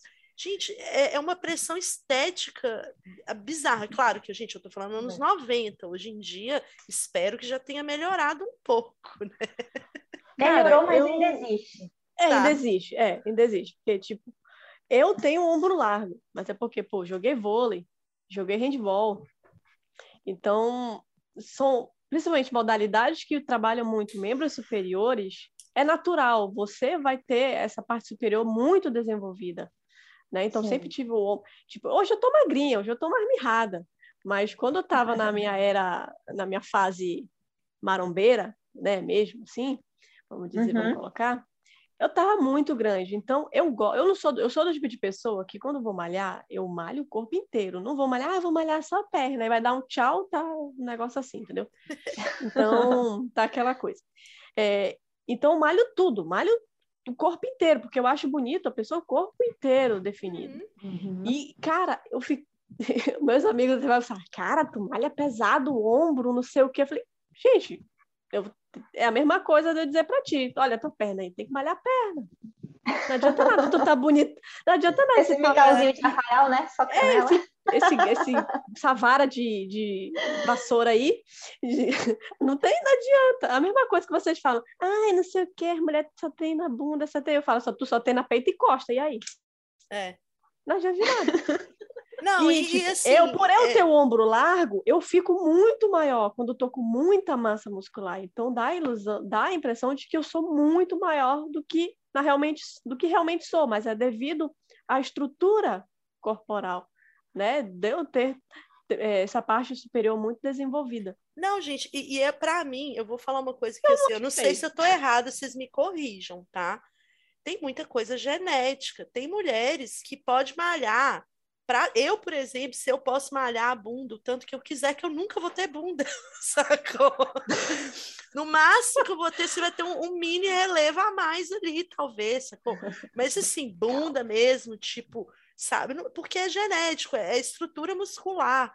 Sabe uma coisa que eu acho lindo, que eu não tenho, nem quando eu era mega malhada eu tinha? Sabe aquela curvinha atrás da coxa, assim, atrás da perna da mulher que faz assim, ó? Ah, posterior. Mais redonda? Hum, o posterior. Eu posterior. não tenho, nunca tive. Eu nadava quatro horas por dia, batendo perna e nunca tive isso. Aí uma amiga minha que nem fazia exercício físico tinha a perna dura com esse músculo para trás. Gente, é genético, sabe?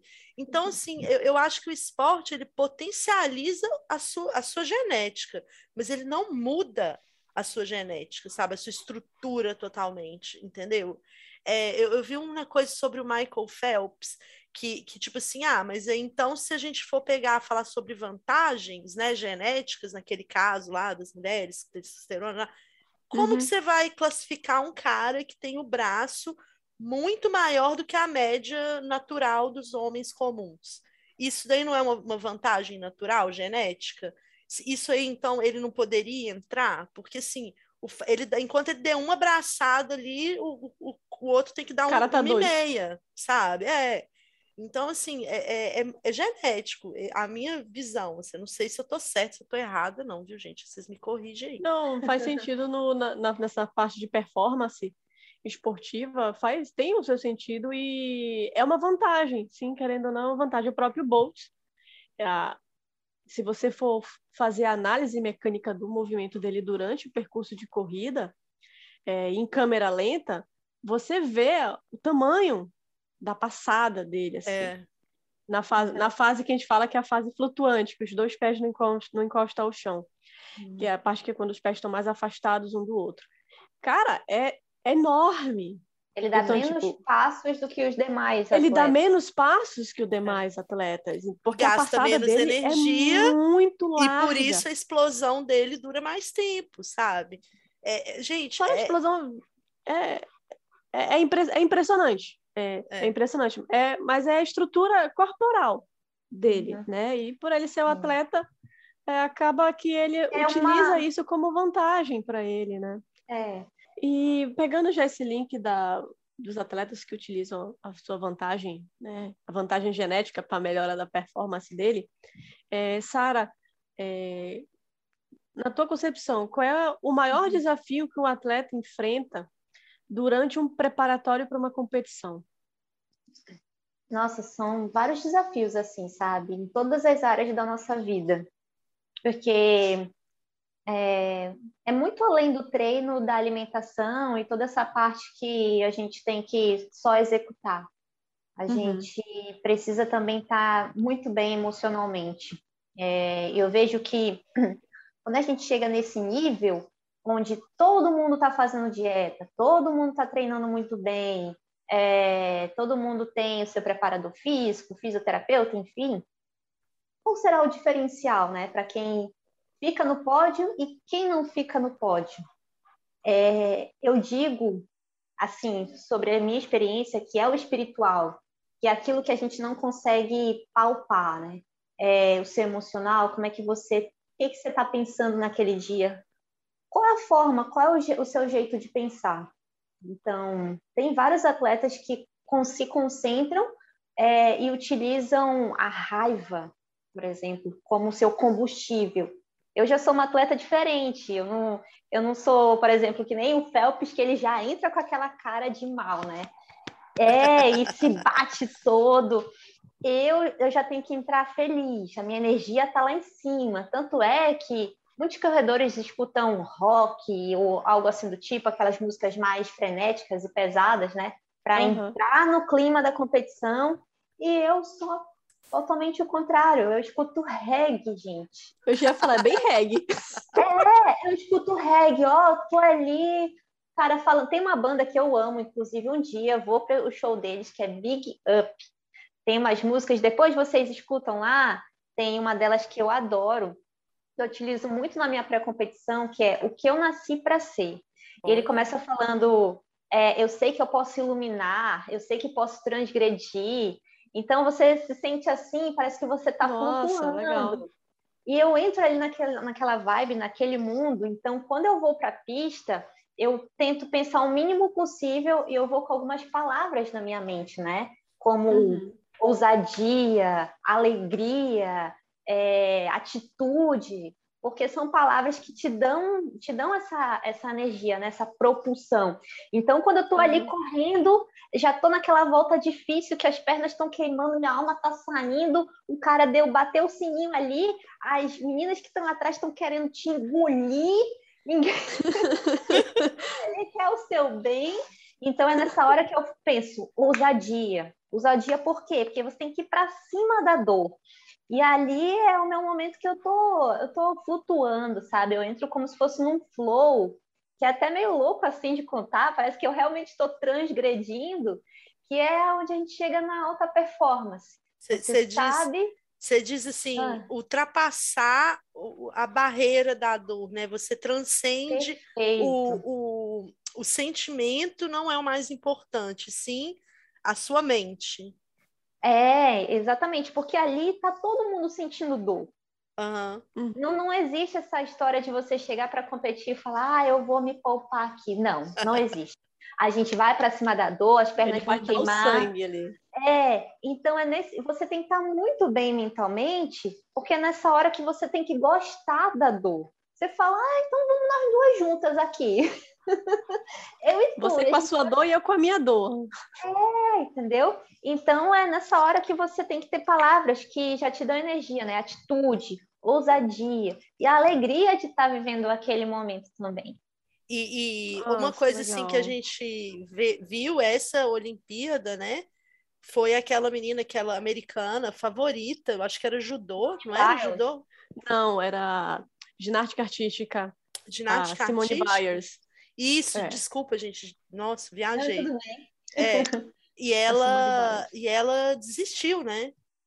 Uhum. Ela é que ela, ela falou que ela foi a primeira vez assim que todo, todo mundo viu um, um atleta de alto rendimento falar de que ele não estava bem psicologicamente para competir. Uhum. E vindo de um atleta de delegação americana, isso tem muito peso. Cara, os Estados Unidos, toda Olimpíada, ele vem para detonar. Não, e ela era, ela era uma e, das tipo, favoritas. ela é, ela é o ela é a, vamos dizer, a nata da nata. do atleta, do, da, da ginástica americana. Ela é a nata da nata, ela é como se fosse o Phelps. O Phelps, ele era a nata da nata da natação, ele era o, o fodástico uhum. do fodástico. Ela é a mesma uhum. coisa, só que da ginástica.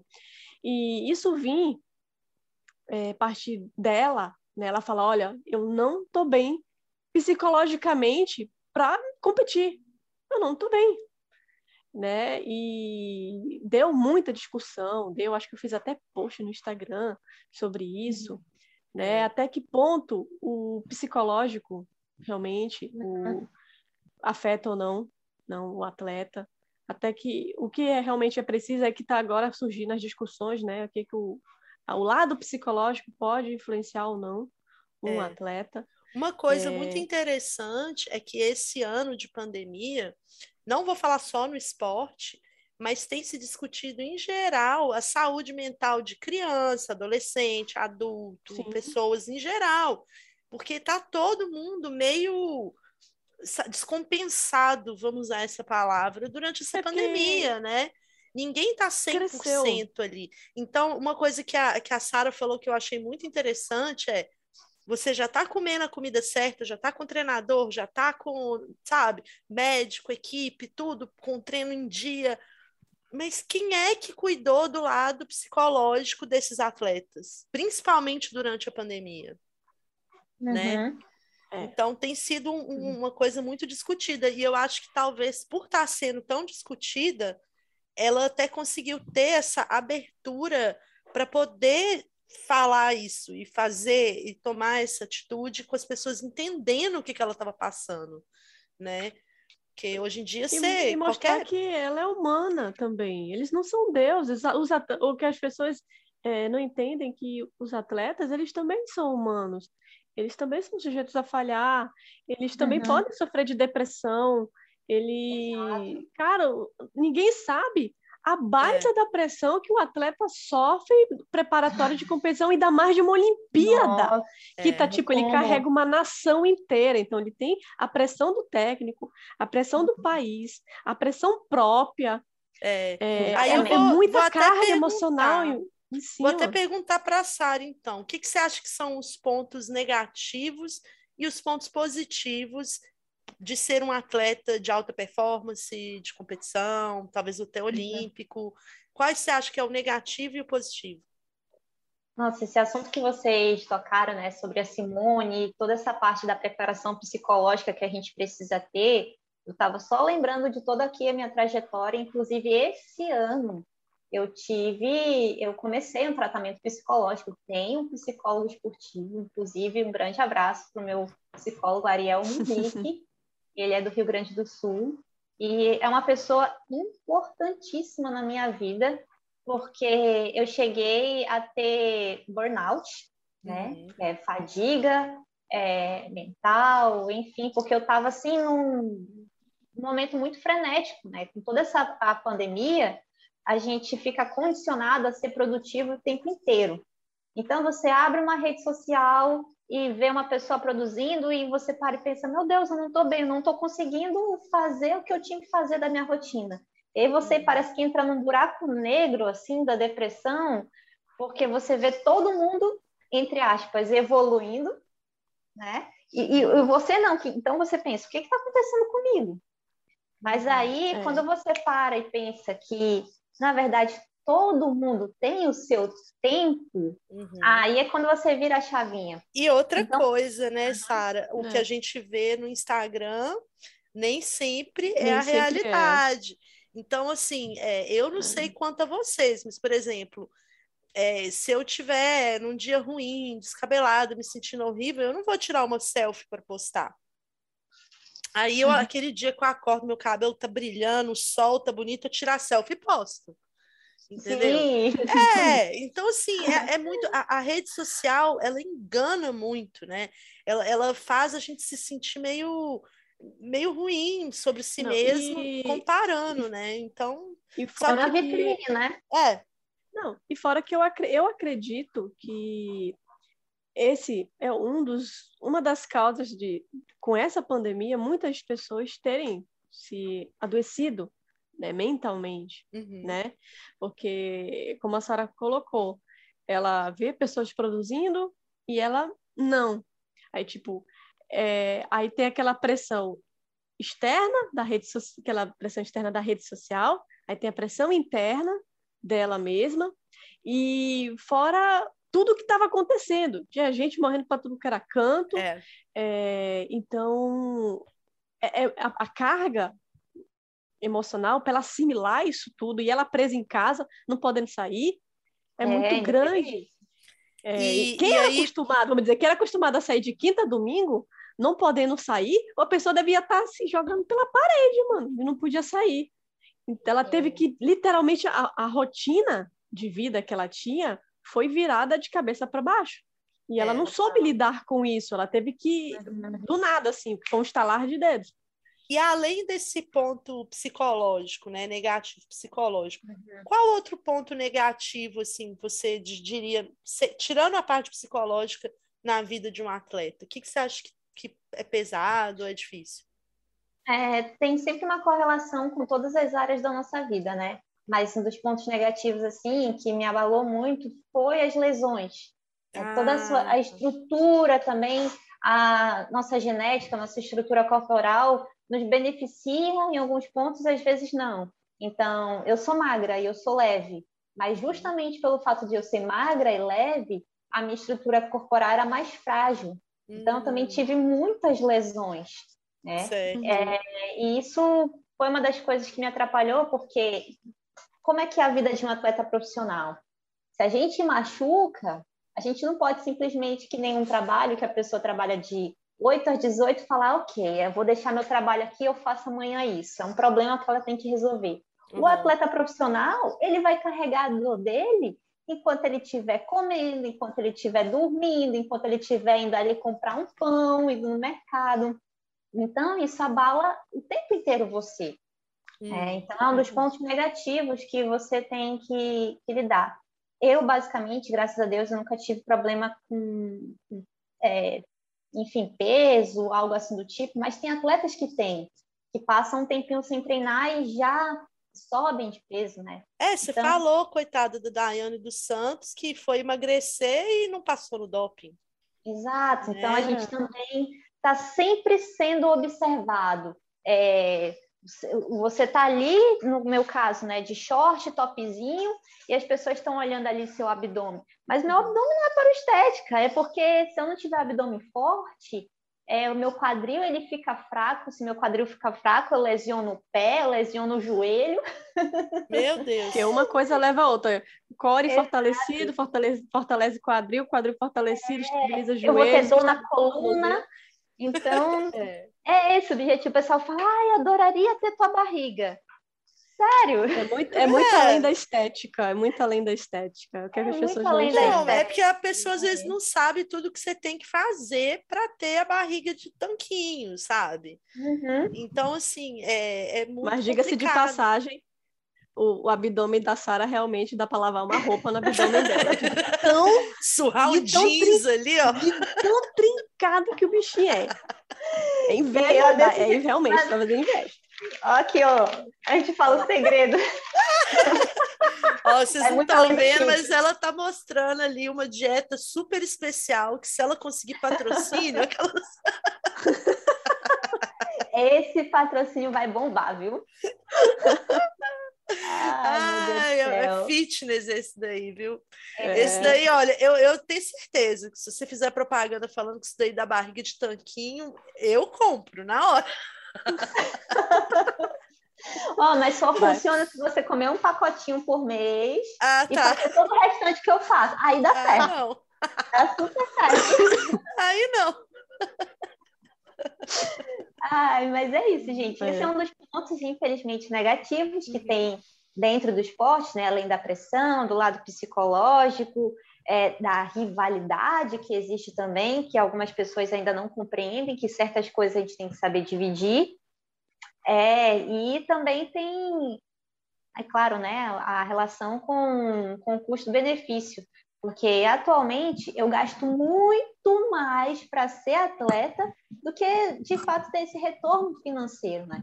Então, quantos atletas precisam é, executar o seu treino e ainda trabalhar por fora, às vezes em áreas que não estão nada a ver, nada correlacionadas, para se manter no Brasil como atleta. Hoje em dia, eu, eu não recebo pelo, pelo atletismo é, e me mantenho do meu salário através do como profissional de educação física, né? Então, Sim.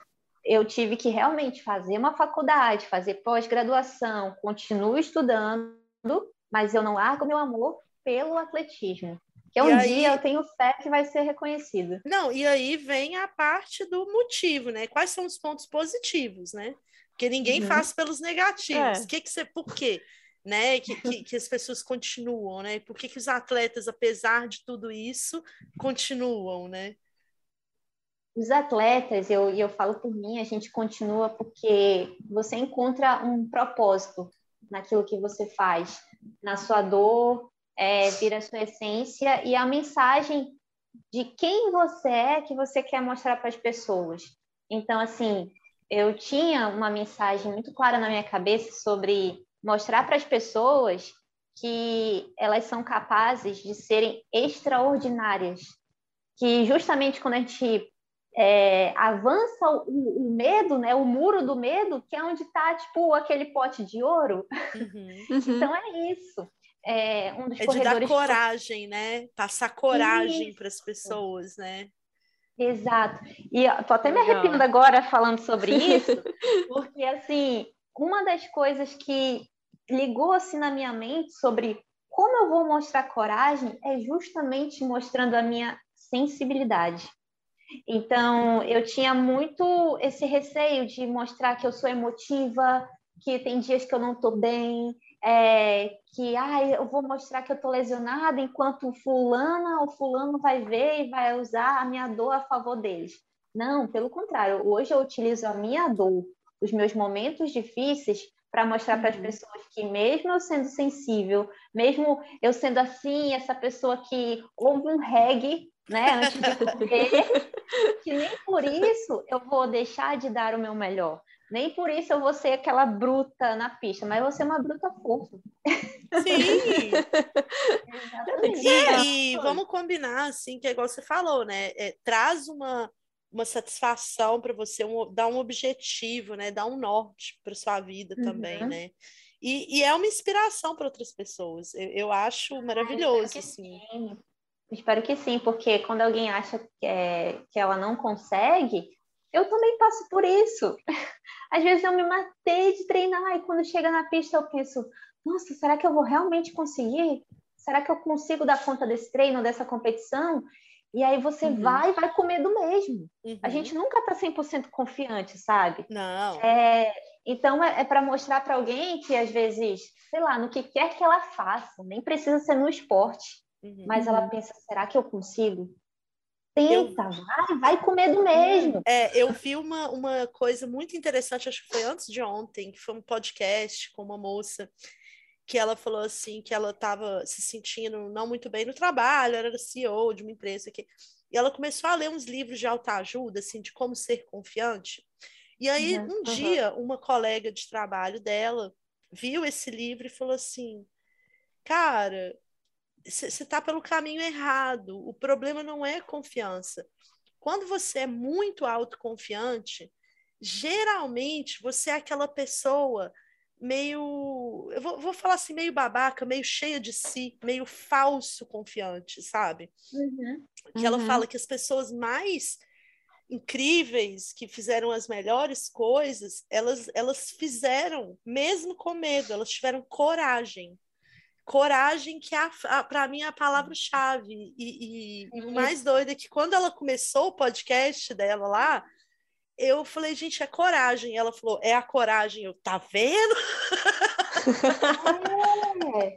Coragem não é a ausência de medo, né? É não. você ir com medo mesmo. É, é vai, vai com medo mesmo. Tudo, é. Mas, vai assim, comendo o medo, literalmente. Mas assim, uma coisa que você falou me chamou muito a atenção é, que você falou que você precisa se manter de outra forma. Eu, eu conheço outras pessoas também passam por isso.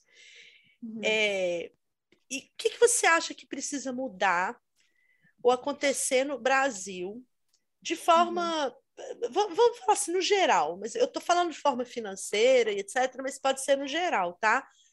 É, para que o Brasil evolua assim nas Olimpíadas, no quadro de medalha. Não precisa ser só Olimpíadas, né? Existem várias competições esportivas pelo mundo. O que que falta, uhum. assim? Mas, mas assim, explica como seria. Não é só falar uma palavra, não. É, explica um, uhum. um sistema. O que, que você acha que tem que mudar no sistema? Que pergunta ótima, viu? Porque eu já tenho aqui na minha mente, eu queria divulgar isso para o universo e hoje eu tenho a oportunidade de falar aqui com vocês. Muito obrigada pela sua Maravilhoso. então, assim, eu vou tentar organizar as minhas ideias, porque é muita coisa que eu penso, né? É, eu vou começar indo por baixo, mas depois eu vou indo ali para Fica à vontade, tranquilo. Desenvolve seu pensamento é. aí tranquila. Pode filosofar. Eu, eu penso assim, que além das políticas públicas que tem que ter relacionados ao esporte, né? Porque uhum. quantas pessoas precisam dessa oportunidade para simplesmente falar: caraca, eu sou bom nisso. Então, é. precisa ter a valorização, sim, do profissional de educação física, dessas políticas públicas do esporte, do lazer e tudo mais. É, e isso não ser visto como vagabundagem, que ainda é visto no Brasil quando uma criança está brincando na rua. Não é. Deixa ela viver a infância dela. Né? porque é nesse momento que a gente cria gosto pelas coisas. É, então, é, se tiver uma base dentro da educação física escolar, que é onde a gente começa as brincadeiras e tudo mais, e ter toda essa otimização dos valores, o, o molde do caráter, né? É, a gente já vai começar alavancando. Então, está ali, começa na base. Então, a base é o quê? Políticas públicas, educação física escolar, ok. Depois daí, a gente precisa mudar a mentalidade do brasileiro ao ver um, um atleta que está treinando que não está no período olímpico. Mas espera aí, rapidão, antes da gente ir para esse atleta, uhum. dentro da educação física na escola, que eu acho que isso para uhum. mim é, é, uma das coisas que mais me pega também, que eu concordo mais uhum. nessa área, é isso. É, dar oportunidade para crianças. Então, assim, você tem escolas caras, com quadra poliesportiva, piscina e tal.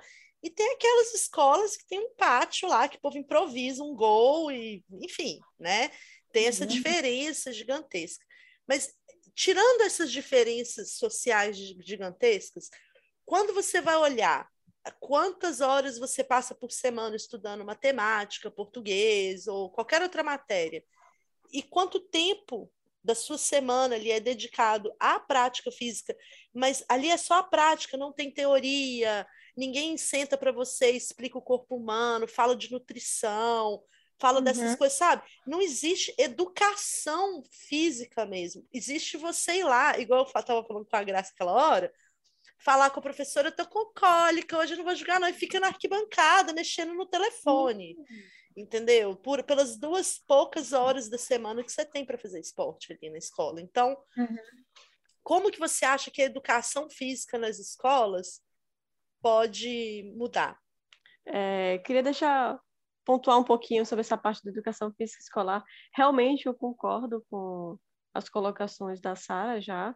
É, essa parte da educação física escolar, eu também acredito que depende também do profissional que é o professor da escola. Porque eu sou profissional de educação física, eu tive professores de educação física que me davam só bola e tipo, se vira, joguem o que vocês quiser.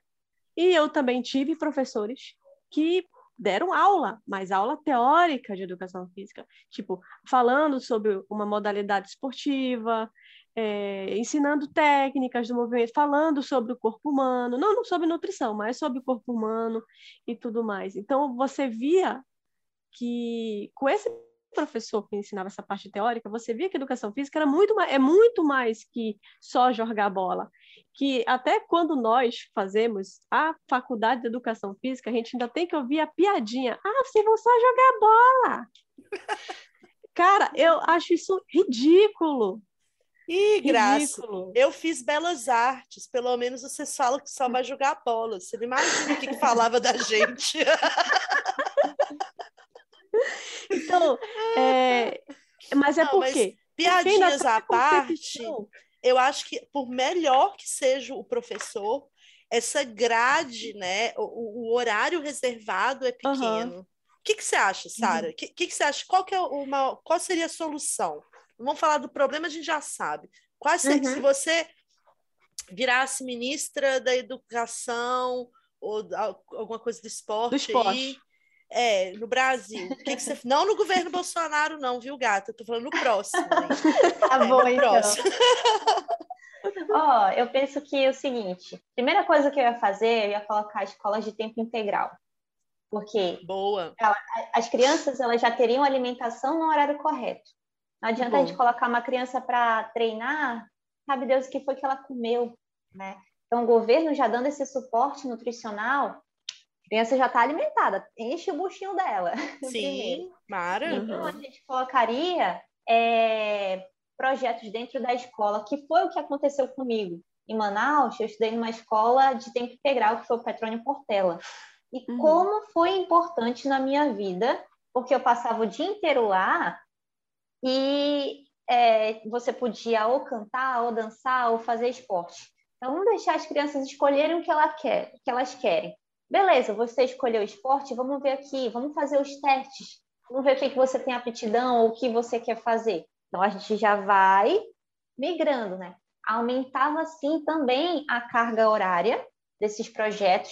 Vamos colocar de manhã, de tarde você estuda, né? Faz as disciplinas normais, né? Geografia e por aí vai. Uhum. É, então, só, só desse momento que a gente dá o suporte para as crianças escolherem o que elas querem, elas já estão, já vão fazer aquilo dali o que elas decidiram. A gente também precisa dar voz para essas crianças, né?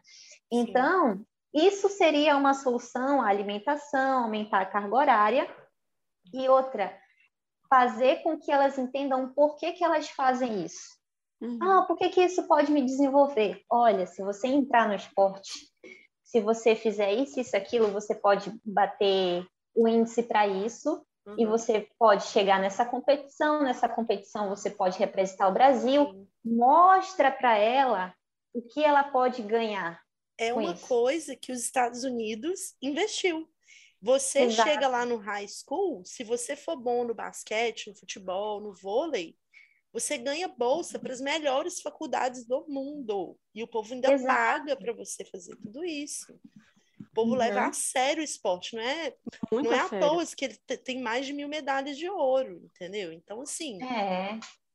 Então, As competições, gente... tanto que os Jogos Universitários de lá são uma coisa assim frenética, porque Sim. ele sabe que ele está ali e se ele for muito bem nos jogos universitários, algum eh, como tem tanta visibilidade de outros clubes, de outras, é, ele pode receber patrocínio e é ali que é a chance dele. Então ele vai dar o sangue dele por aquilo.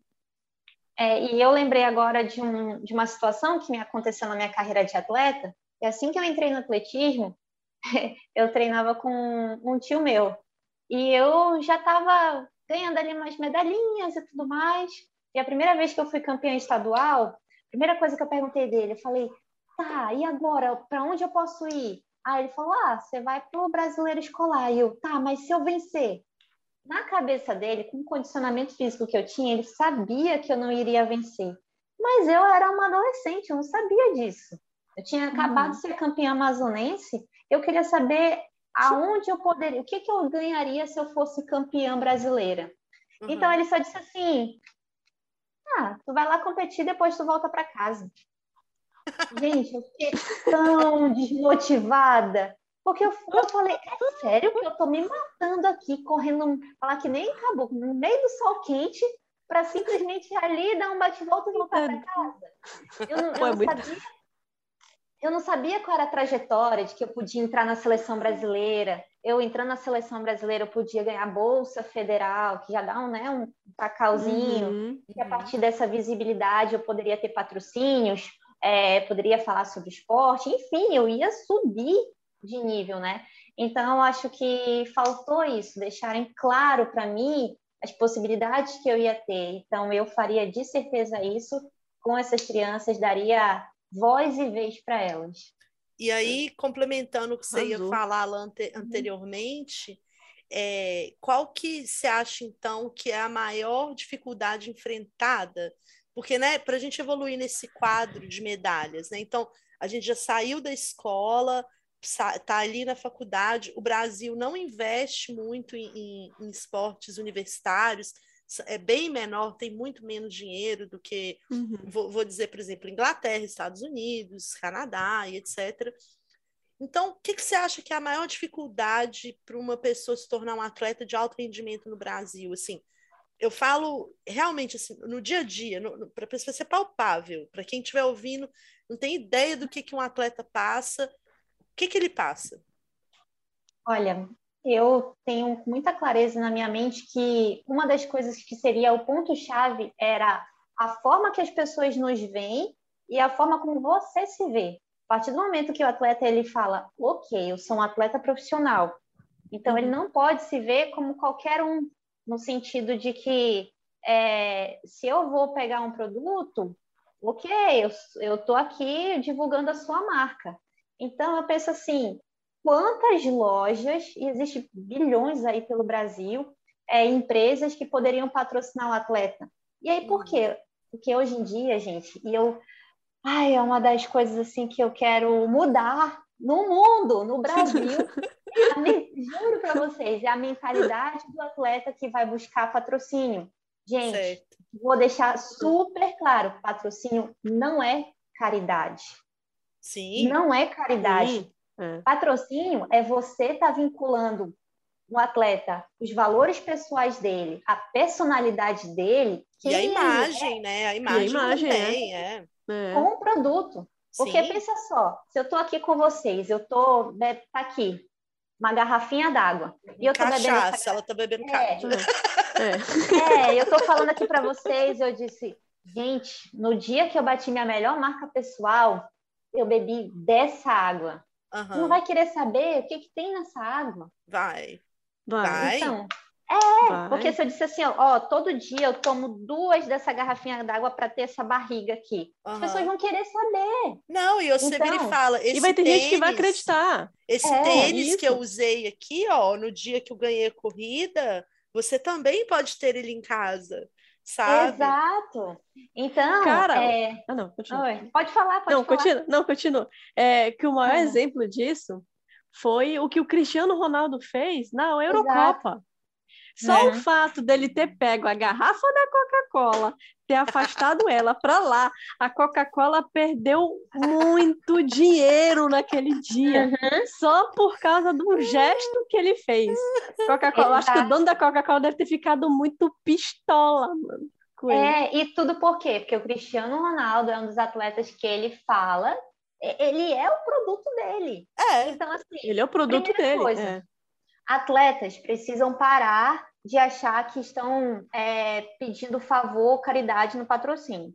A Sim. gente precisa montar, é, melhorar a cabeça do atleta e a visão das pessoas, porque a partir do momento é aquela história, a partir do momento que você se valoriza, o outro também vai te valorizar. Sim. Porque se eu falar assim, ó, eu não vou para tal lugar, que amanhã eu tenho competição, ah, mas não sei o que, fica aqui, eu sou atleta profissional.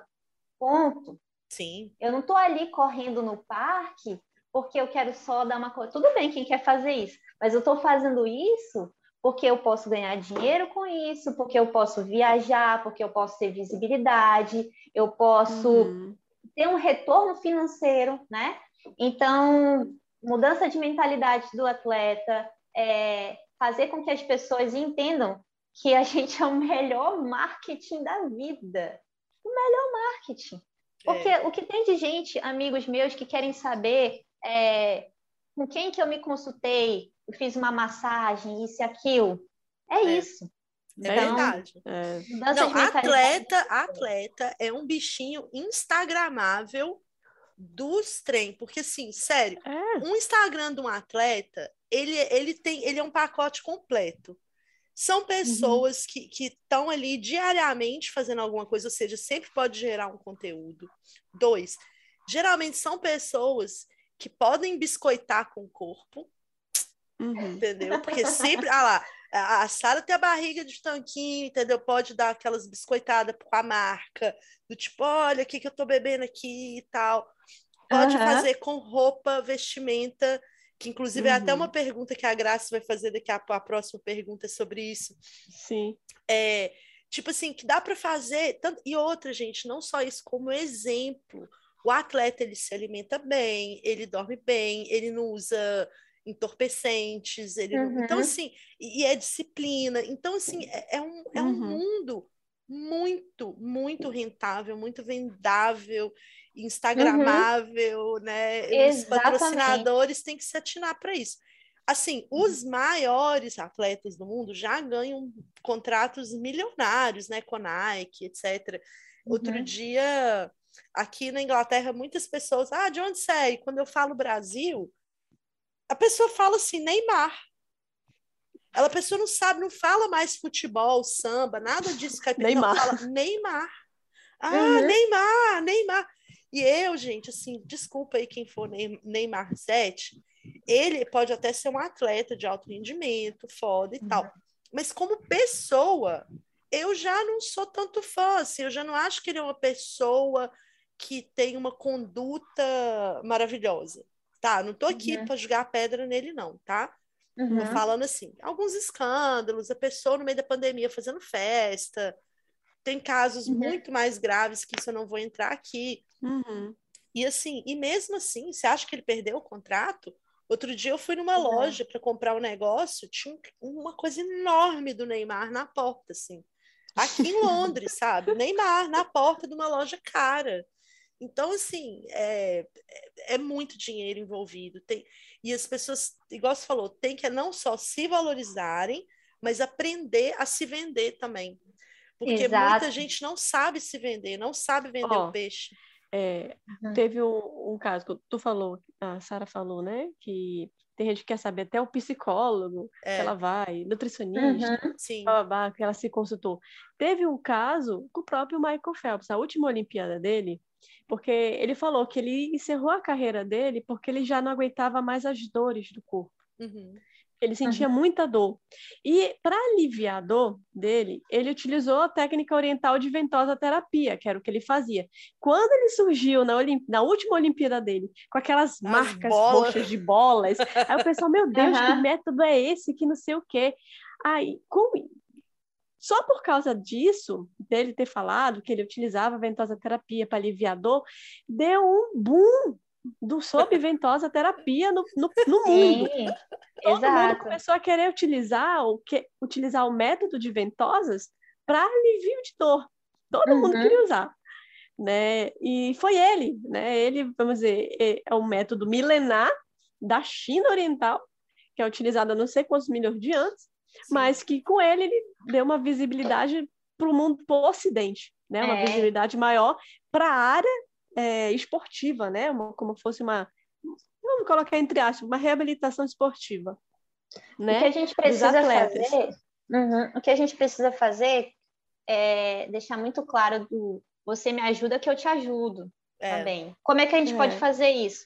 O pessoal acha que para você ser patrocinado é só quando você for um atleta olímpico. Mas é que nem uma empresa pequena que está começando agora, que precisa de visibilidade. Porque Sim. é que um uhum. atleta uhum. Que é, não sei, campeão estadual não pode pegar uma empresa dessa que está início e os dois crescerem juntos. Sim. Né? Tornar essa, uhum. essa acessibilidade muito mais fácil. Então, o pessoal está sempre só pensando nas grandes marcas, nos atletas que chegaram ali. Não.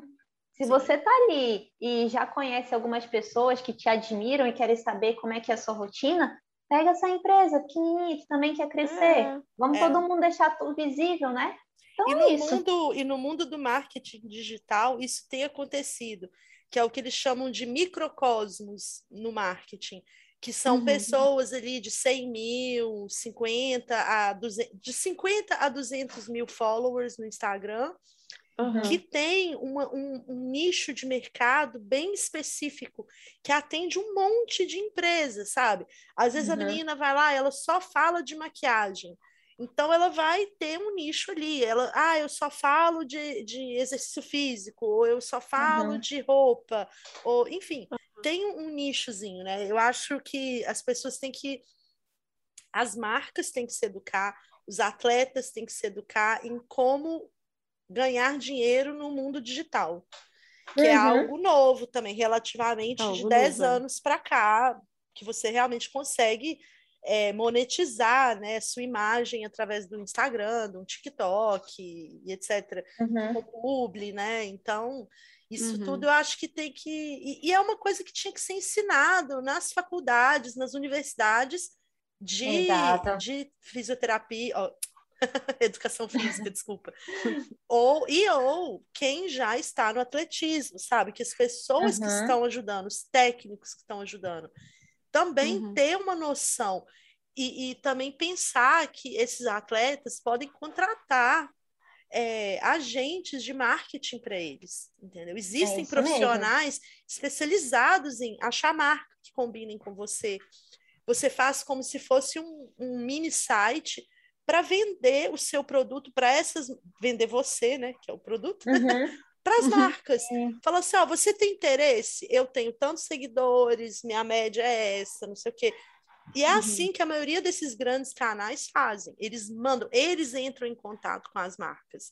O povo uhum. acha que tem que ficar lá no Instagram esperando uma marca procurar. Não, não, não. não.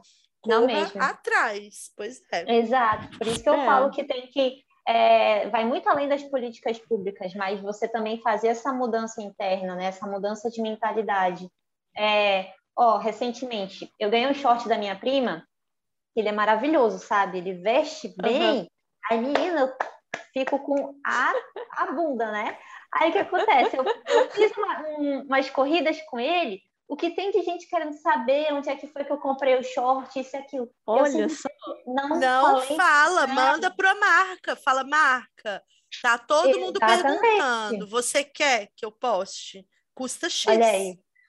Exatamente. É isso, então... parar de fazer propaganda de graça também, entendeu? Exato. Despertar a curiosidade das pessoas e aí entra em contato com essa marca desse short, por exemplo, uhum. e quem sabe você não fecha uma publi que eles talvez te dão grana, te dão um patrocínio, te dão roupa, te dão, enfim, não sei, alguma coisa, uhum.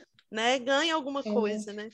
É. Exato. Verdade. E outro, outro mundo também que eu queria falar é sobre as competições, do quanto que isso envolve o mercado quando ele é televisionado e a gente gera entretenimento, a gente gera lazer para as pessoas. Sim. Porque teve um post de um, de um rapaz que eu não vou citar o nome, mas ele é bem conhecido, ele falou mal de um dos atletas do Brasil, né, do, do atletismo.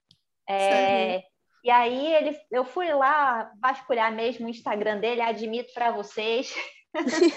Achei a FBI. E aí ele fez vários, é, vários posts falando assim, coisas absurdas do esporte. E uma das frases que ele havia utilizado, que eu vou pontuar aqui para vocês, foi ele ter falado que como é que a gente tem uma sociedade que valoriza pessoas que têm talentos desnecessários são talentos em que não vão salvar a vida de pessoas, porque uma coisa é um médico que salva vidas, outra coisa é um bombeiro que apaga o um incêndio, outra coisa é um atleta que lança uma bola de ferro. Aí Nossa! É, que ignorância! Nossa! Exato. Então, assim, é, dá vontade de chegar assim para ele, o ser humaninho, deixa eu te contar. Se não fosse a gente treinando, a gente não iria dar essa audiência e te fazer sentir emoções e você para e pensa, caraca, eu também sou capaz, ou toda Sim. essa frustração quando o teu time perde, ou toda essa alegria e euforia que você tem quando um atleta que você torce quebra um recorde. É, então, eu é acho, eu acho que assim, além né, dos próprios atletas terem que ter essa autoestima em dia, em check, eu uhum. acho que é, as pessoas têm que começar a entender que o ser humano, independente do que você faz, ele sempre vai buscar os limites dele. Então é o limite da medicina, da ciência, é o limite assim de quão longe eu consigo ir no espaço, mas também é quão rápido um humano consegue correr, consegue. quão forte é um humano, quanto peso um humano consegue carregar. E uhum. o tanto que essas barreiras são ultrapassadas a cada competição. A cada competição. E é. como a gente está evoluindo como espécie ao fazer Exato. isso. Então, assim, é muito limitada essa pessoa. Oi? Exato. A gente mostra na prática que o impossível ele não existe. É. Tá na cabeça. Sim. É. Exato. Então, ó, pode perceber como é o clima no momento da Olimpíada, né? No, no, no, ano olímpico. As pessoas elas se tornam até mais patriotas. Sim. E isso, é, ó a quantidade, por exemplo, de pessoas que passaram a assinar um determinado canal fechado, pelo simples fato de passar a Olimpíada naquele canal e não passar no uhum. Sim. Acho que não gerou é. uma, é. uma grana boa. A, a, a Olimpíada, ela, ela, ela é geopolítica, ela é social, ela passa por várias coisas, né? Então, já teve é, Olimpíada que foi cancelada por guerra, igual a gente falou, teve Olimpíada que foi boicotada por grupos de uhum. países por causa de algum conflito geopolítico. Já teve uhum. atleta que perdeu medalha porque fez o símbolo do Black Lives Matter, do Pante dos Panteras Negras. Panteras Negras. Teve atleta, enfim, teve atleta, igual eu falei, mulheres, né, que tinham naturalmente testosterona alta no corpo, que foram desclassificadas. Então, assim, é uhum. é tanta coisa que dá para discutir vindo do esporte. O esporte, ele é usado como estratégia política e social, né? E, e, é, uma, é uma das poucas formas de mobilidade social de, de algumas classes, uhum. entendeu? De algumas pessoas, assim. Verdade. Você vê aquele menino que joga futebol na favela, lá naqueles grupos de série D, sei lá, uhum. que vai é. crescendo e vai e consegue chegar no profissional, sabe? Uhum. Então, assim, é, é, é, muito importante, o esporte ele é muito importante. A e... gente vê, é. com... sem, sem querer te cortar, Ju. Não, eu tinha, até, eu tinha concluído. sem querer te cortar, te cortando. É, a gente viu isso, cara, quando eles trouxeram o skate. O é. skate, ele é, ele é muito dado como marginalizado. É. Ele é um esporte altamente marginalizado. Aí não, eu achei muito engraçado. Época... Não, eu achei muito engraçado. É Era... que tava passando que a Raíssa, quando a Raíssa, a fadinha, ganhou a medalha de prata, e o pessoal é. falando, não sei o que, do skate, bababá, bebê. Aí a mamãe, ai, que não sei o que, não sei o que. Eu falei, é, pois é, né, mãe? Mas quando eu queria andar de cedo, o que, que a senhora falar? Vira maconheira! Exatamente. né? É, era, era isso. Eu andava era, com era, os meninos assim. skatistas, né?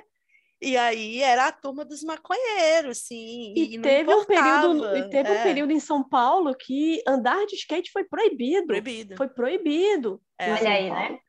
É, então as Olimpíadas é. resgatou um, um, uma modalidade que era, que, é muito, que era muito mal vista ainda, Sim. porque os skatistas ainda são muito mal vistos. É. É, e com a é, Raíssa surfista ganhando... também, né, cara? Surfista, surfista também. era coisa pois de é. vagabundo, né? Tipo, é, o cara, ah, cara não faz nada, na, na praia, na praia, na marolinha. Inteiro. É, exato. Então, cara, ele com as medalhas da Raíssa, passou no jornal no outro dia que deu um boom nas escolas de skate. Tem uma escola de skate em Manaus que o cara falou que ele não tinha mais vaga para nenhum horário, porque lotou a escola. Ele olha, não e olha mais como ela movimentou essa economia. Quantas é. pessoas é. que agora que trabalham nessa empresa aí do skate, nessa escolinha, estão ganhando sustento porque uma menina de 13 anos ganhou uma medalha. No interior, do... de onde que ela é, gente? É. Ela, ela, ela é, é do, Maranhão. Nordeste, do Maranhão, é. É do Maranhão. No é interior, do, Maranhão. Maranhão. O prefeito reformou a pista de skate da cidade dela por causa dela. Uhum, antes da, é antes da Olimpíada, como ela começou a ganhar muita coisa, eles reformaram a pista de skate para ela poder treinar. Pois é. É Olha isso! Só que antes da gente chegar nesse nível, existe toda uma trajetória em que a gente é marginalizado, é. as pessoas falam mal da gente, nos colocam para baixo, e Sim. a gente tem que parar de romantizar essa trajetória. De que Sim. uma pessoa que ganhou uma medalha olímpica, que começou surfando numa prancha de isopor, ou a tampa de isopor, é. né? A gente porque é. só assim, quando a gente parar de romantizar esse sofrimento e de fato ter atitude para mudar políticas públicas, é, mentalidade e outra, a gente parar e pensar como é que eu posso ajudar esse atleta? Sim. Né? É, isso independente isso é se você é uma empresa ou não, faça por si. Se isso é você quer ver um atleta lá no topo, né? Manda um oh, pix, você... Manda um pix para Sara, galera. Ela vai deixar o pix aqui embaixo. É. Gente, eu vou, ó, meu Pix, viu? Vou, vou deixar aqui. Nós vamos deixar oh. o Pix da Sara de verdade, Opa. real. Eu vou contribuir com o Pix dela lá, pode ter certeza. Oh, menina, tá vendo? As marcas de roupa. Gente, eu sou uma pessoa que eu sou doida para ser aquelas comentaristas uh. de esporte. Uh e ser aquelas modelos de esportiva, tanto de biquíni, aparecendo comercial. Uhum. Meu Deus sim. do céu, me chama que eu tô Uai, aqui. Quem sabe, gata, você olha, fala olha, bem.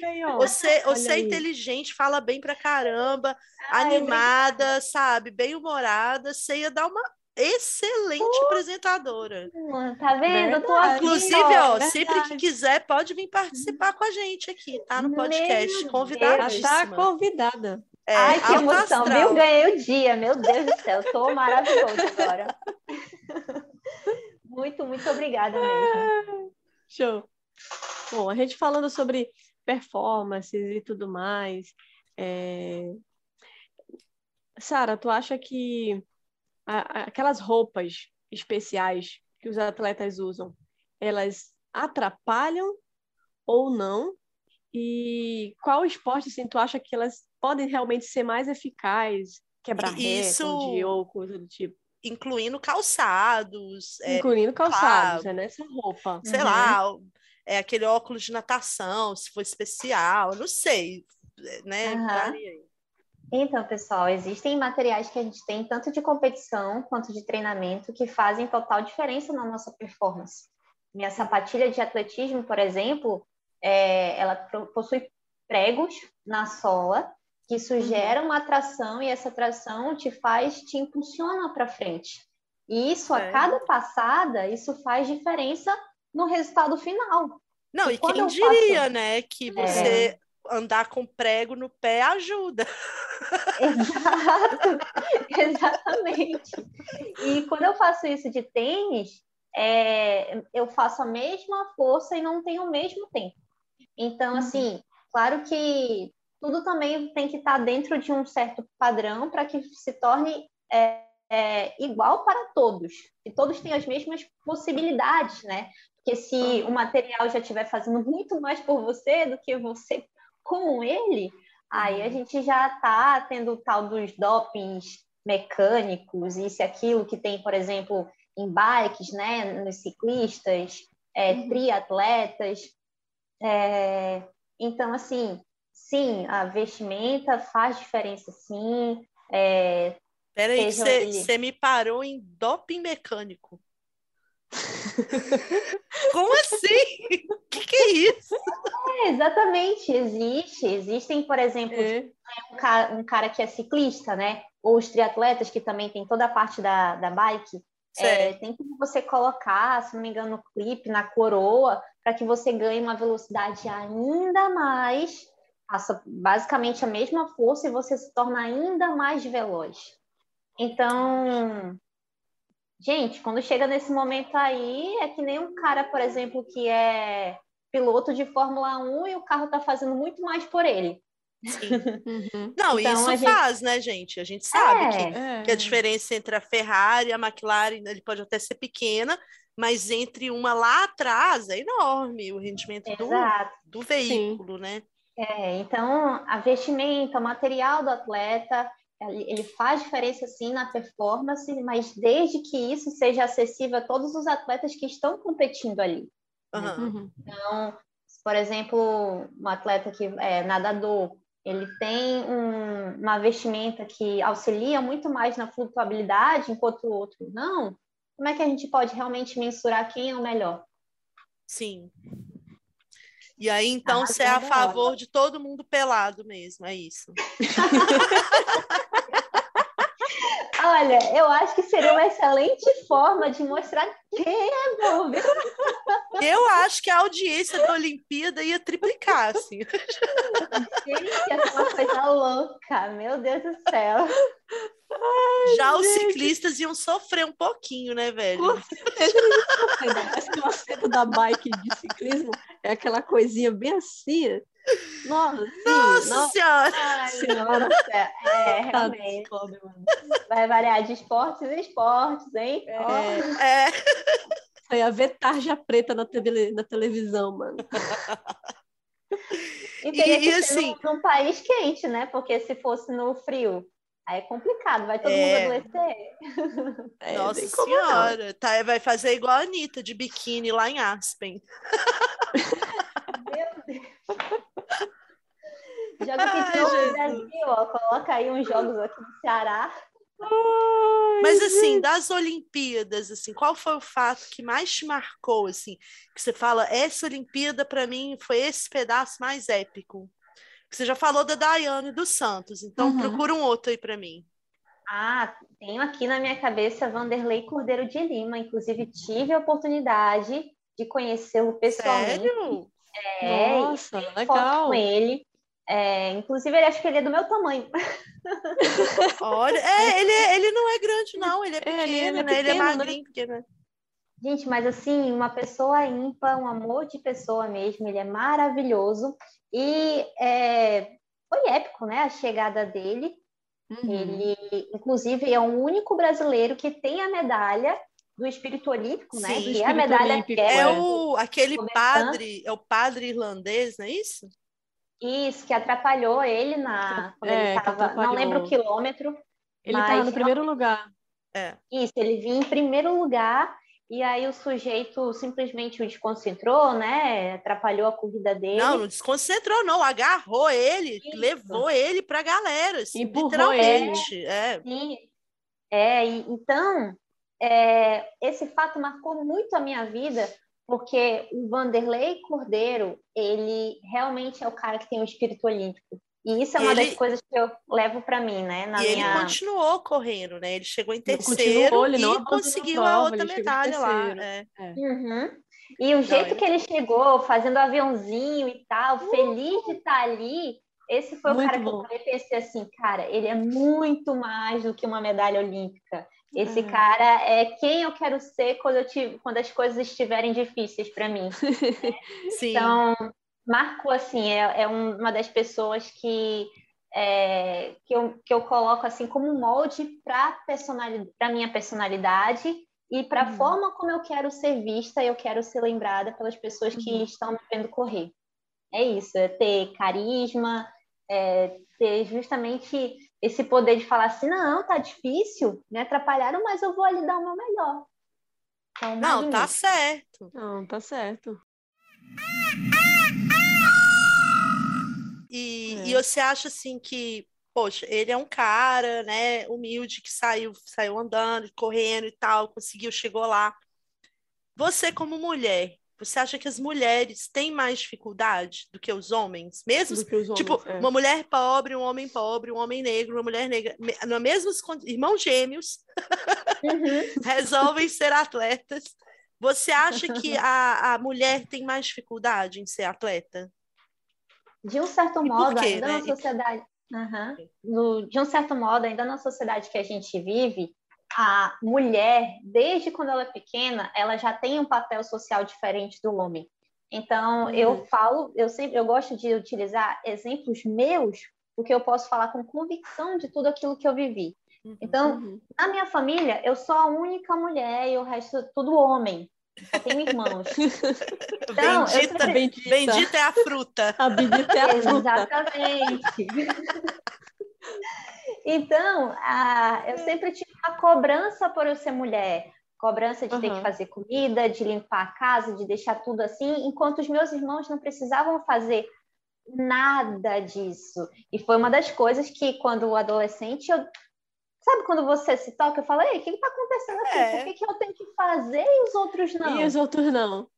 Então, é, é uma das coisas que a gente precisa mudar na nossa mentalidade, na nossa, cultura, na nossa sociedade, desses papéis. Que a Sim. mulher ela tem que sentar direitinho, que a mulher ah, ela não pode jogar um futebol ali porque ela vai quebrar a unha. Oi, que, que negócio é esse? Pelo amor de Deus. É. Quando eu me toquei. Nossa. é, Não, eu já vi gente que falava que não podia é, ser surfista porque ia estragar a pele. Tá vendo? Pele... Ah, não, vai manchar de existe, sol, vai estragar existe creme pra quê? Vai... o cabelo vai ficar ressecado. Eu falo, gente. Gente, existe, existe uma batalhada de creme, de coisa para quê? Exato. Então, ainda tem muitos esses tabus da sociedade e aquela história de a mulher sempre está sendo quase que cobrada para parecer jovem, né? Existem aquelas cobranças de, uhum. e aí, você vai casar? É, ah, mas você está sendo atleta, e quando você quiser ter filho? Então, uma das uhum. coisas que eu estou achando atualmente, eu estou vivendo nessa era, e eu posso falar com convicção, é de atletas mulheres que. Uhum. Nossa, eu até me arrepio falando isso, porque é magnífico. atletas mulheres que tiveram filho e que voltaram e voltaram ainda mais forte. Sim, então, a gente sim. mostra que a gente pode, sim, além de ser mãe, fazer isso, é, ser o que você quiser. Simples Sim. assim. Outro dia, eu estava para essa pesquisa, eu vi que uma mulher grávida de seis meses ganhou medalha de ouro na competição de, de cavalo, é, de, é, de cavalo, de hipismo. E ela olha ganhou. E olha só, primeiro, mulher grávida não deve andar de cavalo. Mentira, cara, tudo é recomendação médica. Cada mulher é um caso, sabe? Uhum. Teve uma mulher também que ela ganhou, acho que ela estava com quatro ou cinco meses de gravidez e ganhou na natação, ganhou medalha de prata. Grávida, ganhando a Olimpíada. Cara, a atividade entendeu? física. é, cara. Para e a barriga... até hoje é tabu. E eu ficava horrorizada. Eu falava assim: a barriga dessa mulher era chapada e ela estava grávida de cinco meses. Sacou? Porque o músculo, o músculo dela é tão forte que, tipo assim, uhum. o neném tá desenvolvendo lá, normal, só que não faz aquela aquela barriga uhum. só no final, né? No final ela, ela uhum. eu lembro que na época, isso já tem um tempo, eu até procurei no final, da, a barriga tava mostrando mais. Mas, tipo assim, uhum. ela era tão trincada que ficou ali tal, entendeu? Então. É, é, é... E, e uma das coisas que eu posso falar também, é, que eu li em entrevista e tudo mais, é da Alison Felix, que é uma velocista dos Estados Unidos. Uhum. Inclusive, ela é uma das maiores medalhistas e tudo mais. É, ela, no período da gravidez, ela chegou a perder, acho que 70% dos patrocínios dela. Então a marca chegou Nossa. a falar assim, ó, nossa, você tá grávida, você não tá competindo, então a gente vai cortar aqui seu salário, isso que aqui. Que marcas burras, gente. Da... É, não, isso é burrice Nossa, de gente. marketing, na minha opinião. Nossa, é, é isso para mim é, é, é, muita burrice de marketing, assim, é, é ridículo. É. Exatamente, simplesmente porque, gente, é da natureza. A mulher, ela é engravida. Então, ainda é visto como se você for atleta, como se fosse um empecilho para sua carreira. Ai, pronto, agora é. quebrou atleta. Quantos, quantos treinadores que eu já ouvi é, falar sobre isso, e eu gosto de deixar também esse parêntese aqui, uhum. que foi uma das coisas que agora nunca revelei isso para ninguém, mas vou revelar para vocês que o fato de eu simplesmente ter escolhido ser atleta, eu deixei, juro para vocês, eu deixei por muitos anos de me relacionar, de ter namorado, qualquer coisa assim, não pelo fato de namorar, mas simplesmente de ter o um medo de ser julgado, os meus treinadores me julgarem, porque isso pode me desconcentrar, ou porque se eu engravidar, acabou minha carreira de atleta. E enquanto isso, Neymar tá pegando 15 por dia, né? Desculpa, Neymar. Vai que é 20, né? Não sei, não quero né? te desmerecer, vai.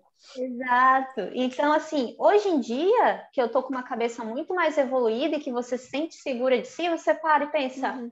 ó, uhum. oh, se eu quiser, eu posso ser atleta assim, eu posso ser mãe, eu posso uhum. casar, eu posso fazer, eu posso isso e aquilo. Sim, e que tem de atleta, independente da, da nacionalidade, se é brasileira, se é americana, é, tá mostrando isso. Então, é, esse exemplo da Alison Félix, que perdeu o patrocínio, sabe o que, que ela fez? Que ela sabe do potencial dela? Ela trocou, ela falou que, ó, oh, não quero mais vocês, não. Vocês não estão me pagando. Uhum, e ela certíssimo. foi para uma marca que não é tão visível, mas que estava pagando o salário dela integral. E a mulher voltou e voltou assim, ó, arregaçando. É louco, mano. É doido. Mãe. E uma das fotos dela, assim, emblemática, é ela com todas as medalhas dela, mostrando o corte da cesárea mostrando que além de atleta olímpica, ela não deixou de ser mãe. Sim. É maravilhoso. É maravilhoso. maravilhoso. Aí diz, chupa pra quem cortou os patrocínios. É lógico. E Aí eu não assim, vou seguir uma mulher dessa. Se essa Não. mulher estiver vendendo alguma coisa, eu vou querer comprar. Com Claro. toda certeza. Com toda certeza. Não, e outra, gente, olha só, uma marca que deixa de patrocinar uma atleta porque ela tá grávida, pra mim é tipo quase um boicote automático, sabe? Assim, É. eu, se eu puder, né, se não for uma marca que, por exemplo, sei lá, se a Samsung, que eu tenho telefone da Samsung, parar de patrocinar, talvez eu até continue com a Samsung, que é uma coisa que eu uso e que eu não tenho, sabe, eu gosto. Agora, uma marca de blusa, de roupa, de tênis, de não sei o quê, cara, ó, não tô nem aí. Se eu ver um absurdo desse, eu não vou, não vou comprar, não vou querer, sabe? Uhum. É, e mesmo a Samsung também, se for uma coisa absurda, eu vou e vou para Apple, vou para Google, vou para outra aí que tá melhor, sacou? E eu vou falar o nome da marca, que já que a gente tem Pode, que divulgar, para que queima. as pessoas souberem. Queima a no Nike. fogo. É a Nike, eu sabia A que era a Nike. Inclusive, gente, eu tenho um monte Eu de coisa da. Nike. Depois dessa situação, quando eu vi, você acha que eu quero usar alguma coisa assim da Não, Nike? Se eu puder escolher outra marca, eu vou poder escolher. Eu vou querer escolher, na verdade. Sim, Uhum. E, inclusive, porque essas É. marcas, elas são assim, não importa o escândalo que o atleta de alto rendimento masculino famosinho está envolvido. Eles vão pagar, vão abafar, vão usar advogado, vão dar um jeito para não, é, tipo, atrapalhar a imagem dessa pessoa, sabe? Aí, quando é mulher, em vez de proteger a Joga na atleta, fogueira. exatamente. Uhum. né? E aí, aí vai para uma pergunta aqui, que é qual que é o esporte, assim, que você Uhum. acha que tem mais tabu, Graça, assim, antes de eu perguntar para a Sara, Graça, se você for falar o esporte que tem mais tabu para você ser mulher e praticar, qual você falaria? Qual você chutaria? Eu acredito que hoje ainda é futebol. Futebol? Futebol. Eu acredito que hoje ainda é futebol. Ainda tem muito homem que fala que mulher não é para jogar futebol. Que a mulher tá jogando bola e ah, ela tem que estar no fogão, tem que estar em casa limpando as coisas, entendeu? Ainda, ainda existe muito isso. Ainda existe muito isso. É, eu não sei se a Sara ainda vai, lembrar de uma ou- outro esporte, mas assim, eu por Não, eu ter vários, jogado né? futebol, eu por eu ter jogado futebol, nossa, cansei de ouvir. Cansei de ouvir. Então é isso. Para mim, a minha opinião é o futebol. O que que você acha, Sara? Qual que você acha que é o esporte assim que tem mais? Assim, eu acho que dentro da realidade brasileira eu concordo com a Graça. Você concorda com ela no Brasil, no mundo? Que você tem outra visão? É, parando aqui para pensar, eu acho que todo esporte que está relacionado com luta ou aquilo que pode, entre aspas, ferir Hum, a feminilidade da mulher, Verdade. É, ele vai ter um, um tabu, né? Sim. O boxe, Então, é, agora você falou boxe, boxe. lutas, daquilo que deixa a mulher com um corpo ainda mais musculoso, que é fora do padrão feminino. Ixi, não sei. É. Exatamente. Aquilo que foge do padrão feminino, entre aspas, né? Ele já Uhum. se torna um tabu. Eu tiro por mim, porque eu, apesar de ser magrinha, eu tenho um ombro assim forte, tal, definido, isso e aquilo. É, e ainda tem gente que fala, nossa, mas tá muito definida, né? Tu não acha que tu vai ficar meio Mas- assim? Aí eu falo. Nossa, você tem que devolver. Nossa, você tá meio flácida, né? Você não acha? Tipo assim, pelo amor de Deus, que comentário é esse? É, então assim, a Faz- mulher, ela ainda sofre esses comentários que dá para chegar com um ser humano e falar assim, oi, eu te pedi opinião, me manda o Pix. Aí É, você fala, Cadê o Pix? Cadê o Pix? Pix, gata, o gato. Eu acho que você pode fazer isso, assim, fazer uma tabelinha do Pix. Para falar do meu braço, 10 reais. Para falar da barriga, já é 20, porque barriga dá mais trabalho. Então, pô, para manter desse jeito dói, dói mais, é mais difícil. É. Então, é mais caro. E assim Para dar vai, palpite sabe? da minha vida, paga a conta de luz. Menina, nem me fale, tô precisando, viu? É, manda Pix palpite aí, por favor. Então, assim, você tá sempre ouvindo uma piadinha ali ou outra relacionada ao seu corpo que você para e pensa, eu não pedi sua opinião. Então, É. dentro do- dos esportes, né, é, luta, o que mais que eu posso pensar? Aquele aqui? negócio de peso, né? De, de levantamento de peso. É. Aham. É, então, tudo isso vai. Se uma mulher estiver competindo e ela está fora desse padrão que julgam, né, ser o feminino, é, ela vai ser.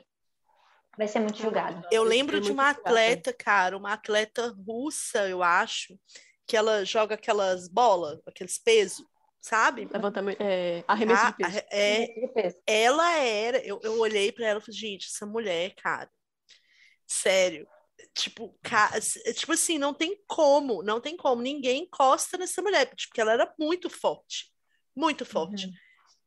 E ela assim, vrr, pá! O negócio, o trem foi longe pra caramba, assim, e eu, meu Deus, o trem tem tipo 5 quilos, a bolinha. Parece pequenininha, né? Ela parece ser Aham, fácil aquilo ali. Aham. Mas é 5 quilos, assim, é um Uhum. pacote de arroz. É arremessar um pacote de arroz. Faça o teste, pega um pacote de arroz, pega um, alguma coisa que pegue 5 quilos e tente arremessar. Vê É, quão longe verdade. você consegue, cara. E ela, você consegue. metros e metros, sabe? E, e, Uhum. assim, é- é- essa questão da mulher, da força, né? A mulher ter força física é um tabu gigantesco, assim. E, e aí, pra, porque eu queria muito finalizar esse papo das Olimpíadas e de atletismo, né, com a Sara, Uhum. falando no- do papel, né, né, Graça, assim, Isso, da- das mulheres, né, no mulheres, né, esporte no esporte. nas Uhum. Olimpíadas e tal, que se você for parar para pensar, gente, só em 2012, 12, não tem 11, te- tem o quê? Não tem 10 anos, né? Que Uhum. as mulheres ocuparam todas as modalidades do Todas as esporte. modalidades.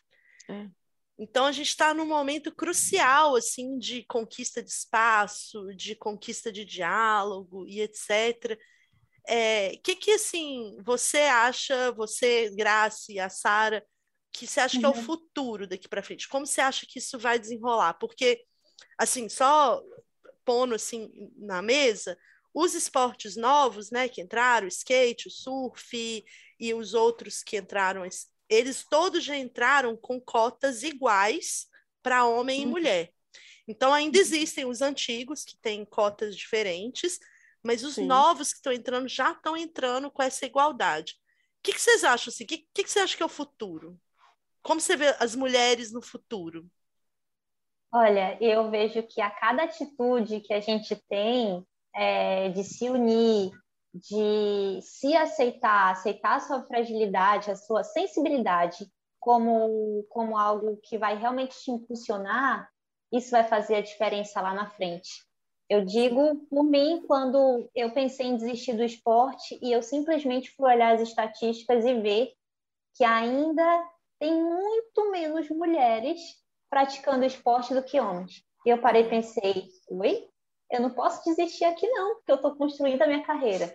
Então, eu sempre gosto de deixar muito claro através das minhas redes sociais que é muito mais do que o pódio e as medalhas.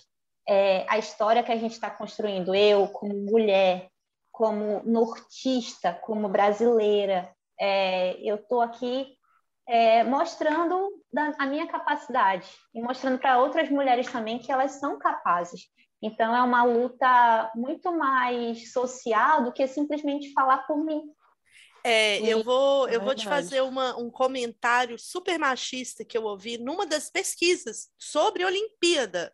O cara Nossa. fez esse comentário e era, gente, era uma animação. Uma pessoa fez uma animação machista. Mas vamos a- a- a- ao conteúdo.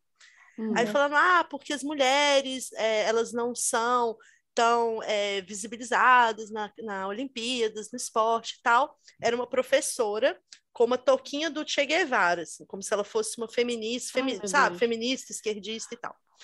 Aí um aluno, que eu, eu não vou definir qual que é a, né, vamos dizer que é um aluno, assim, bem bocó mesmo, vira para ela e fala assim, ah, mas você sabia que, tipo, 50% dos caras, sei lá, 40 e tantos por cento dos caras são super fã de esporte, enquanto apenas, tipo, 25% das mulheres ou 30% das mulheres são super fã dos esportes. E aí ele mostra a professora, assim, "Ah, ah, a aula acabou. como se não houvesse uma resposta óbvia Oh, para essa estatística. Alguém quer esclarecer isso para mim antes, porque eu já sei o que eu quero falar, mas alguém fala por mim, pelo amor de Deus, para eu não xingar esse ser humano. Quer falar, Grace? Não, eu falei rapidinho, só beber um pouquinho d'água. Tá. Então, assim, é, como eu falei, né? Tudo vai partir das nossas atitudes. Gente, e como é que a gente pode pensar qual atitude eu vou ter? Com coisas que você vê que há o machismo. Quando Exato. a sua mãe fala e diz assim, ó, só você vai lavar a louça, seu irmão não. Por quê? É. Por quê? Então, você vê Não, e por que, que alguém- seu irmão pode passar o domingo inteiro jogando futebol e você não? Uhum. Então, independente se você é atleta ou vai fazer qualquer outra coisa da sua vida, se você é do sexo feminino, É. então a gente já tem que é, cortar o mal pela raiz mesmo. Uhum. Então, o que eu estou fazendo hoje, eu quero que reflita, ó, bem feminista, né? É isso aí, uai. Esse podcast é feminista, viu, É, galera? É, isso mesmo. é. E eu sempre gosto de deixar claro que aquilo que eu estou fazendo hoje é para reverberar lá na frente. Sim. Por quê? Porque se outras mulheres não tivessem feito o que elas fizeram, hoje a gente não podia estar aqui, ó, não podia estar usando o shortinho que eu tô, Uhum. Né, escolhendo Verdade, atleta, me sustentando. Então, é, é, é uma história, cara. A E- e é tá aquela construindo uma coisa. história. É, e é aquela coisa, sabe? Por que, que os homens, por exemplo, são super fanáticos com esporte? Porque eles são incentivados a são serem incentivados fanáticos a com ser. esporte.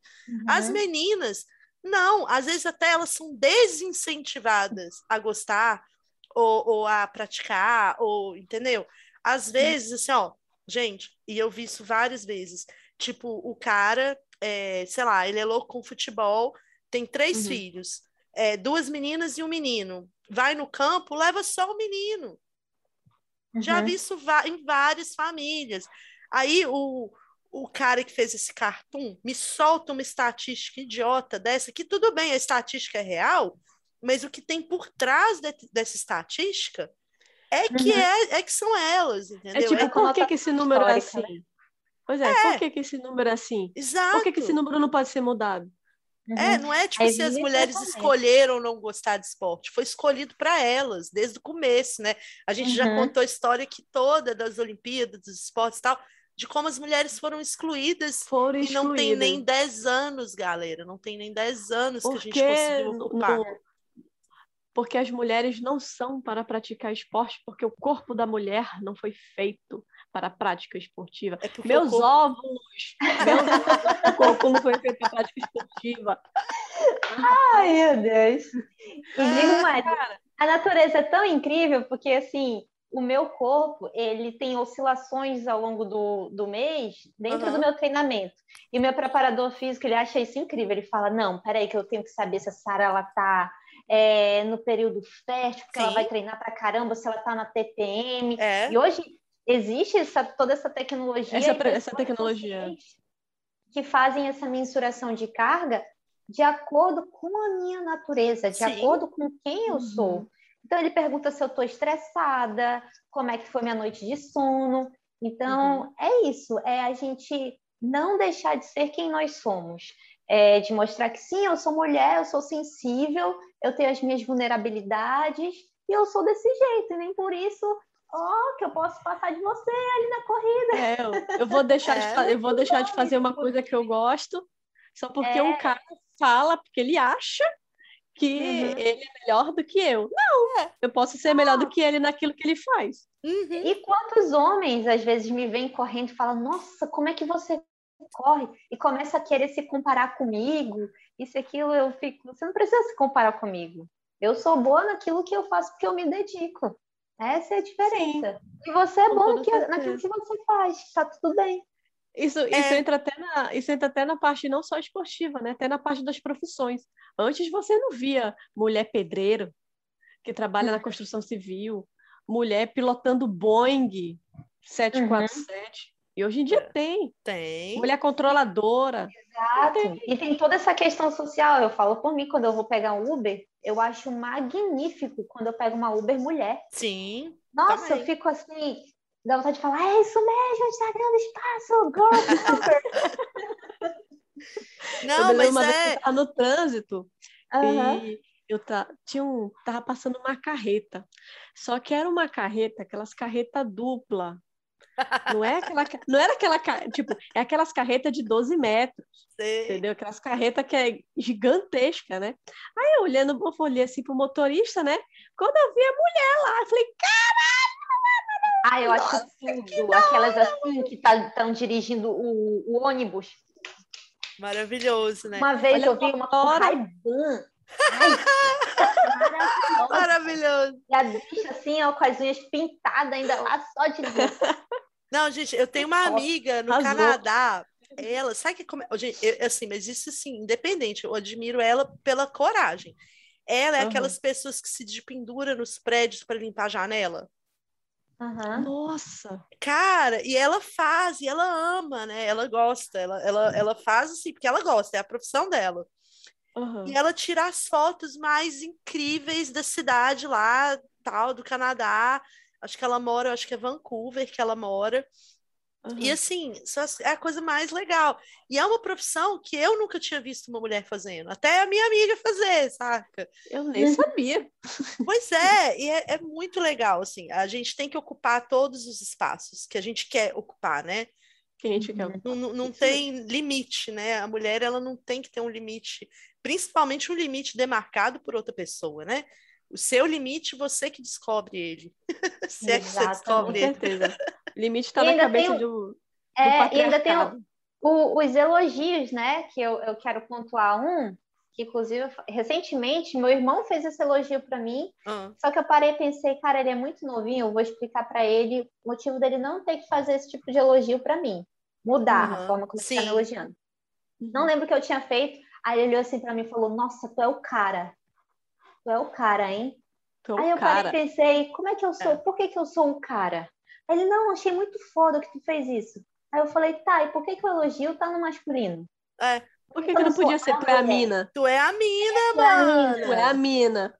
Exatamente. É. Aí ele parou para pensar, ele sabe, quando ele se tocou, ele falou, é uhum. verdade, né? Então, Cê, eu, é corrigir meu irmão, mas de uma forma que ele compreendesse. Mas você sabe que, por exemplo, eu, desde muito novinha, assim, com 18 anos, eu já tinha minha carteira de motorista. É, meu pai dirige muito bem, é, minha mãe também, todo mundo da minha família sempre dirigiu bem, gosta de dirigir. Uhum.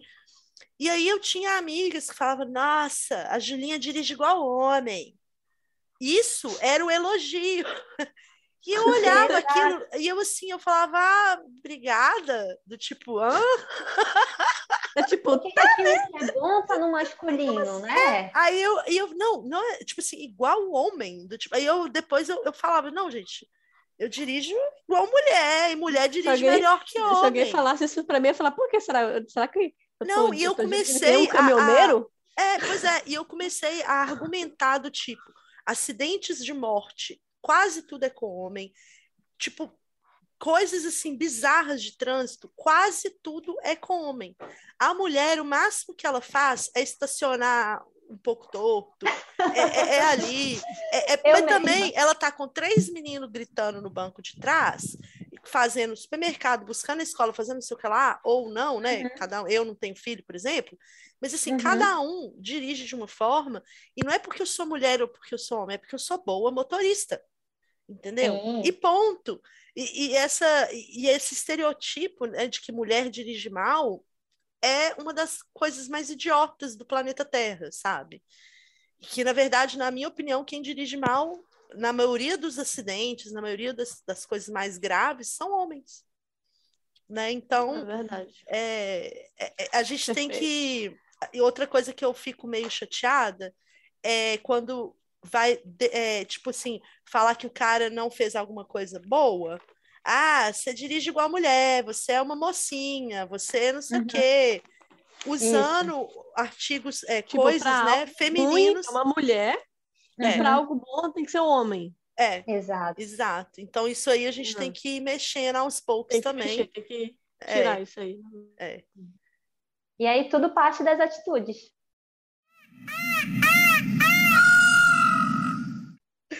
E ó, Então, gente, agora nós vamos aqui para algumas recomendações sobre a Olimpíada, o esporte. Às vezes, assim, ó, eu, por exemplo, vou já dei aqui o canal do Atila e Amarindo, falando sobre a genética e, e sobre, né, como que você vai diferenciar mulheres e homens na Olimpíada e tal. Bem interessante, pode ir lá olhar. É, tem vários filmes que retratam as Olimpíadas também, antigamente, hoje. Você tem, e, e também atletas também que você possa seguir. É, Graça, você tem algum que você queira recomendar? É, de filme, eu recomendo Carruagem de Fogo. É muito bom. É justamente o filme que tem a trilha sonora que nós cantamos dun, dun, no início. Dun, e a cena que essa música toca no filme é muito, é muito show, porque ela acontece numa praia, um grupo correndo na praia, e do nada começa a, a trilha do filme e eles vão correndo pela praia. Então, é, é muito bom o filme, eu recomendo mesmo. Tem outros filmes, mas eu não lembro o nome, mas eu irei postar no, Insta, no, no Instagram do, do, do, podcast, não se preocupem, tá? Vai estar tá lá, vou deixar lá com sinopse e tudo de cada filme. Tem um filme Munique do Steven Spielberg que fala do boicote da União Soviética na Guerra Fria, quando as Olimpíadas foi em Los Angeles também. Tem vários filmes, a gente vai deixar uma listinha lá. Sara, você tem algum filme, algum canal ou algum atleta que você acha que a gente tem que seguir? Conta aí. Uhum. Olha, o atleta que vocês têm que seguir sou eu, Sara Ketlin. Inclusive, vou deixar meu arroba, underline Sara Ketlin. Pode lá. Arrasou! Pode deixar, que vai estar tá também na descrição, viu, gente? Tá tudo, vai ficar tudo marcadinho, bonitinho. E um dos filmes que eu tô querendo assistir, que eu ainda não parei para ter um tempinho, né? Uhum. É o 4 por 100, que é um filme brasileiro que fala sobre o uhum. revezamento, fala justamente sobre mulheres, a união, essa integração. É um filme que eu estou super curiosa para assistir. Eu espero que vocês tenham essa oportunidade também, viu? Mara. Vou, ah, vou dar uma olhada, fiquei curiosa. 4 por 100 é o nome do filme. 4 por 100. E, gente, Show. quando você gostar de um atleta, segue ele no Instagram. Pode parecer nada uhum. para você, para eles, pode ser a diferença entre conseguir um patrocínio ou não. É Inclusive, eu vou pedir para a Sara depois mandar para a gente uns arrobas aí para a gente colocar no post para vocês seguirem.